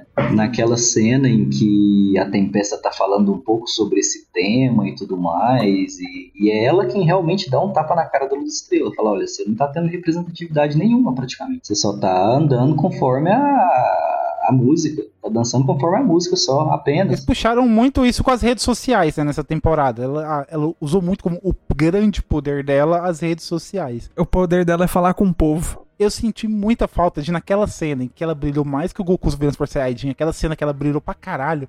Cara, eu tinha certeza, cara, ela vai atirar um, um raio ali agora no Soldier Boy. No mínimo, um braço dele ela vai arrancar. No Não, mínimo. não queima nem, não queima nem a roupa do cara, não fica nem a mancha de, de queimado. Sim, cara, aquilo ali pra mim foi de um, foi de uma puta desonestidade pra aquela cena, porque criou o clima do o Ryugi, ele olha, cara, vou tomar o V, não, eu vou sobrecarregar ela, vou dar muito poder, as luzes piscando, ela brilhando, cara, criou um puta clima de que ela ia fazer uma coisa assim fantástica. Cara, lança aquele negócio, é totalmente sem graça, totalmente anticlímax. E aí que tá, normalmente a série, ela usa isso às vezes, tipo esse anticlímax como uma sátira com heróis. Só que aí, ali eu acho que eles não queriam fazer isso. Ali eu acho que realmente eles tentaram fazer isso de forma séria, aquela cena, criar aquele raio. É. Mas É. É, mas o problema, é aí por isso que eu tô falando, o problema é que toda a carga de representatividade feminina foi colocada em cima da luz estrela. Então, assim, a gente vê que o arco dela foi de, tipo, puxar a galera pra realidade. Galera, não é por esse caminho, galera, não é assim, galera, não faz isso. Então, tipo assim, ela foi aquela grande mãezona em cima de todo mundo, a todo momento, tentando esclarecer a cabeça de todo mundo. Tanto que quando vocês citaram o ex-namorado dela lá, o, o, o cara que o Supersônico. Homelander, é, o Supersônico, cara, eu nem lembrava que esse cara tava na temporada temporada. Porque assim, é tão irrelevante tudo que acontece com ela em alguns pontos e, e ela não tem carisma suficiente para manter isso. Cara, se fosse, sei lá, a Maeve no final, só pra você ver, teve a cena é, da luz estrela brilhando muito e teve a Maeve no final. O que é que tá nas redes sociais agora? A Maeve a luz estrela brilhando. A Maeve indo pra cima na porrada, sem o olho, entendeu? Então, assim, ela não conseguiu ter força suficiente nem para virar o meme do momento. Ah, Eu vi, tô aqui com o Facebook aberto e o Twitter agora. Tem 45 memes dela, eu não vi um ainda da, da Luz Estrela nesse sentido. Tipo assim. Cara, o único meme nessa temporada da Luz Estrela é aquele do Soldier do Capitão Pátria chegando nela. Tá vendo aqui o Super Sonic todo destruído, arrebentado? Se você falasse alguma coisa, amanhã vai ser seu namorado. Ela no dia seguinte, logo depois de brigar com o Rio. E, não, então, gente, o Capitão Pátria é um pau no cu, ele tá querendo É, é. e tal. Então, tipo, Mas isso é ficou- antes da finalização da série, né? Eu tô falando, tipo assim, de, de cena badass mesmo, só teve da Maeve. Ah, Eu vi, ah, tanto que eu tomei um spoiler disso antes de ver. Eu vi a Maeve, um, um trecho, né, da luta dela contra o Homelander e o olho dela estourado. Eu fiquei, putz, tomei spoiler. Mas valeu Ela a vai morrer. mesmo assim. Você achou que ela ia morrer, né? Hum, achei, achei, achei mesmo. antes de ver o episódio eu pensei que ela tinha morrido. Inclusive, essa luta é tão legal porque você realmente pensa que a Maeve vai morrer a qualquer momento daquela luta. Passa esse Até drama. porque ela tá, indo, ela tá indo pra morte, né? Ela tá indo com tudo, assim. Ela, tá nada, ela não tem nada a perder. A, a Maeve, ela chegou nessa situação também. Mas uma coisa que eu senti falta, e eu acho que foi expectativa minha que eu criei errado, porque assim, Homelander, a partir do momento que ele vira pra Luz Estrela e fala é, que se ela soltar o vídeo lá do avião, ele vai destruir os Estados Unidos, vai começar por Nova York, vai ir na cidadezinha lá, lá do interior dela e destruir tudo e blá blá blá. Eu, pelo menos, eu pensei que o roteiro tava guiando pra isso e isso seria um bom desenvolvimento pro Soldier Boy também, dentro dessa temporada, que eu pensei que o Homelander em certo momento, é assim, ele surta, mas não surta, né? Tipo assim, ele fala umas verdades, mas para. Ele não continua, ele não progride dentro do que ele quer. E isso que eu não. e- e- Não, mas isso foi trabalhado porque ele falou aquilo baseado no fato que todos iam odiá-lo. No exato momento que ele percebeu que ele podia ser o pau no cu que fosse, que ia ter um bando de retardado que ia debater palma, igual literalmente aconteceu, explodiu a cabeça do outro, o retardado todo.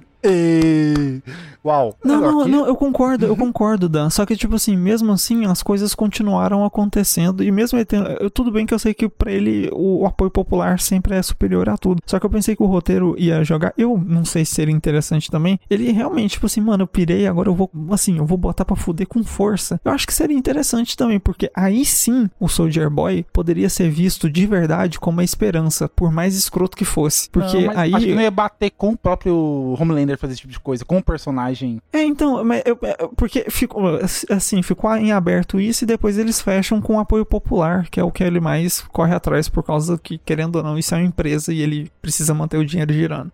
Então, tipo, as duas coisas que eu quero muito nessa, nessa, próxima temporada. Saber o que rolou realmente com Edgar. Eu sei um negócio meu mesmo, eu sei que tá- já tá fechado o arco dele. Assim como os meninos que é um pouco mais Boy, quero saber o que aconteceu com Edgar. Nem que ele venha com o sabre negro lá do Mandalorian que seja.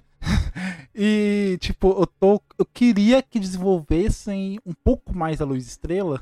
Eles vão entender que vai rolar isso, porque tem aquela fala extremamente de HQ fofinha da Maeve virando pra ela: Ah, eu sempre apenas saltava, você pode voar e tal. Que caramba. Ah, que- é. Nossa. É, Maeve, Maeve andou. Cafona, é. Maeve, é cafona. É, ca- É muito piegas, cafona. é. Maeve andou Maeve para que Luz. Estrela pudesse correr.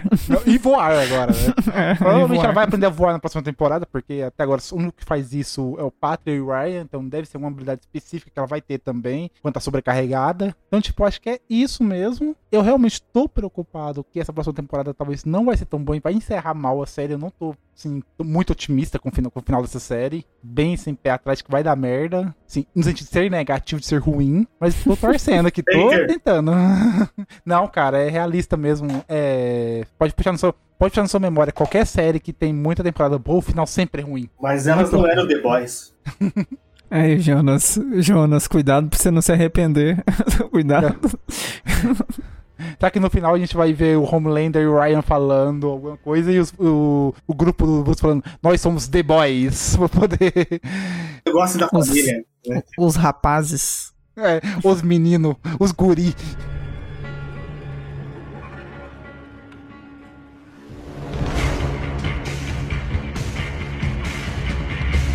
Valeu todo mundo aí. Pamela, fala qual que é o Instagram seu pra galera poder te seguir. Arroba.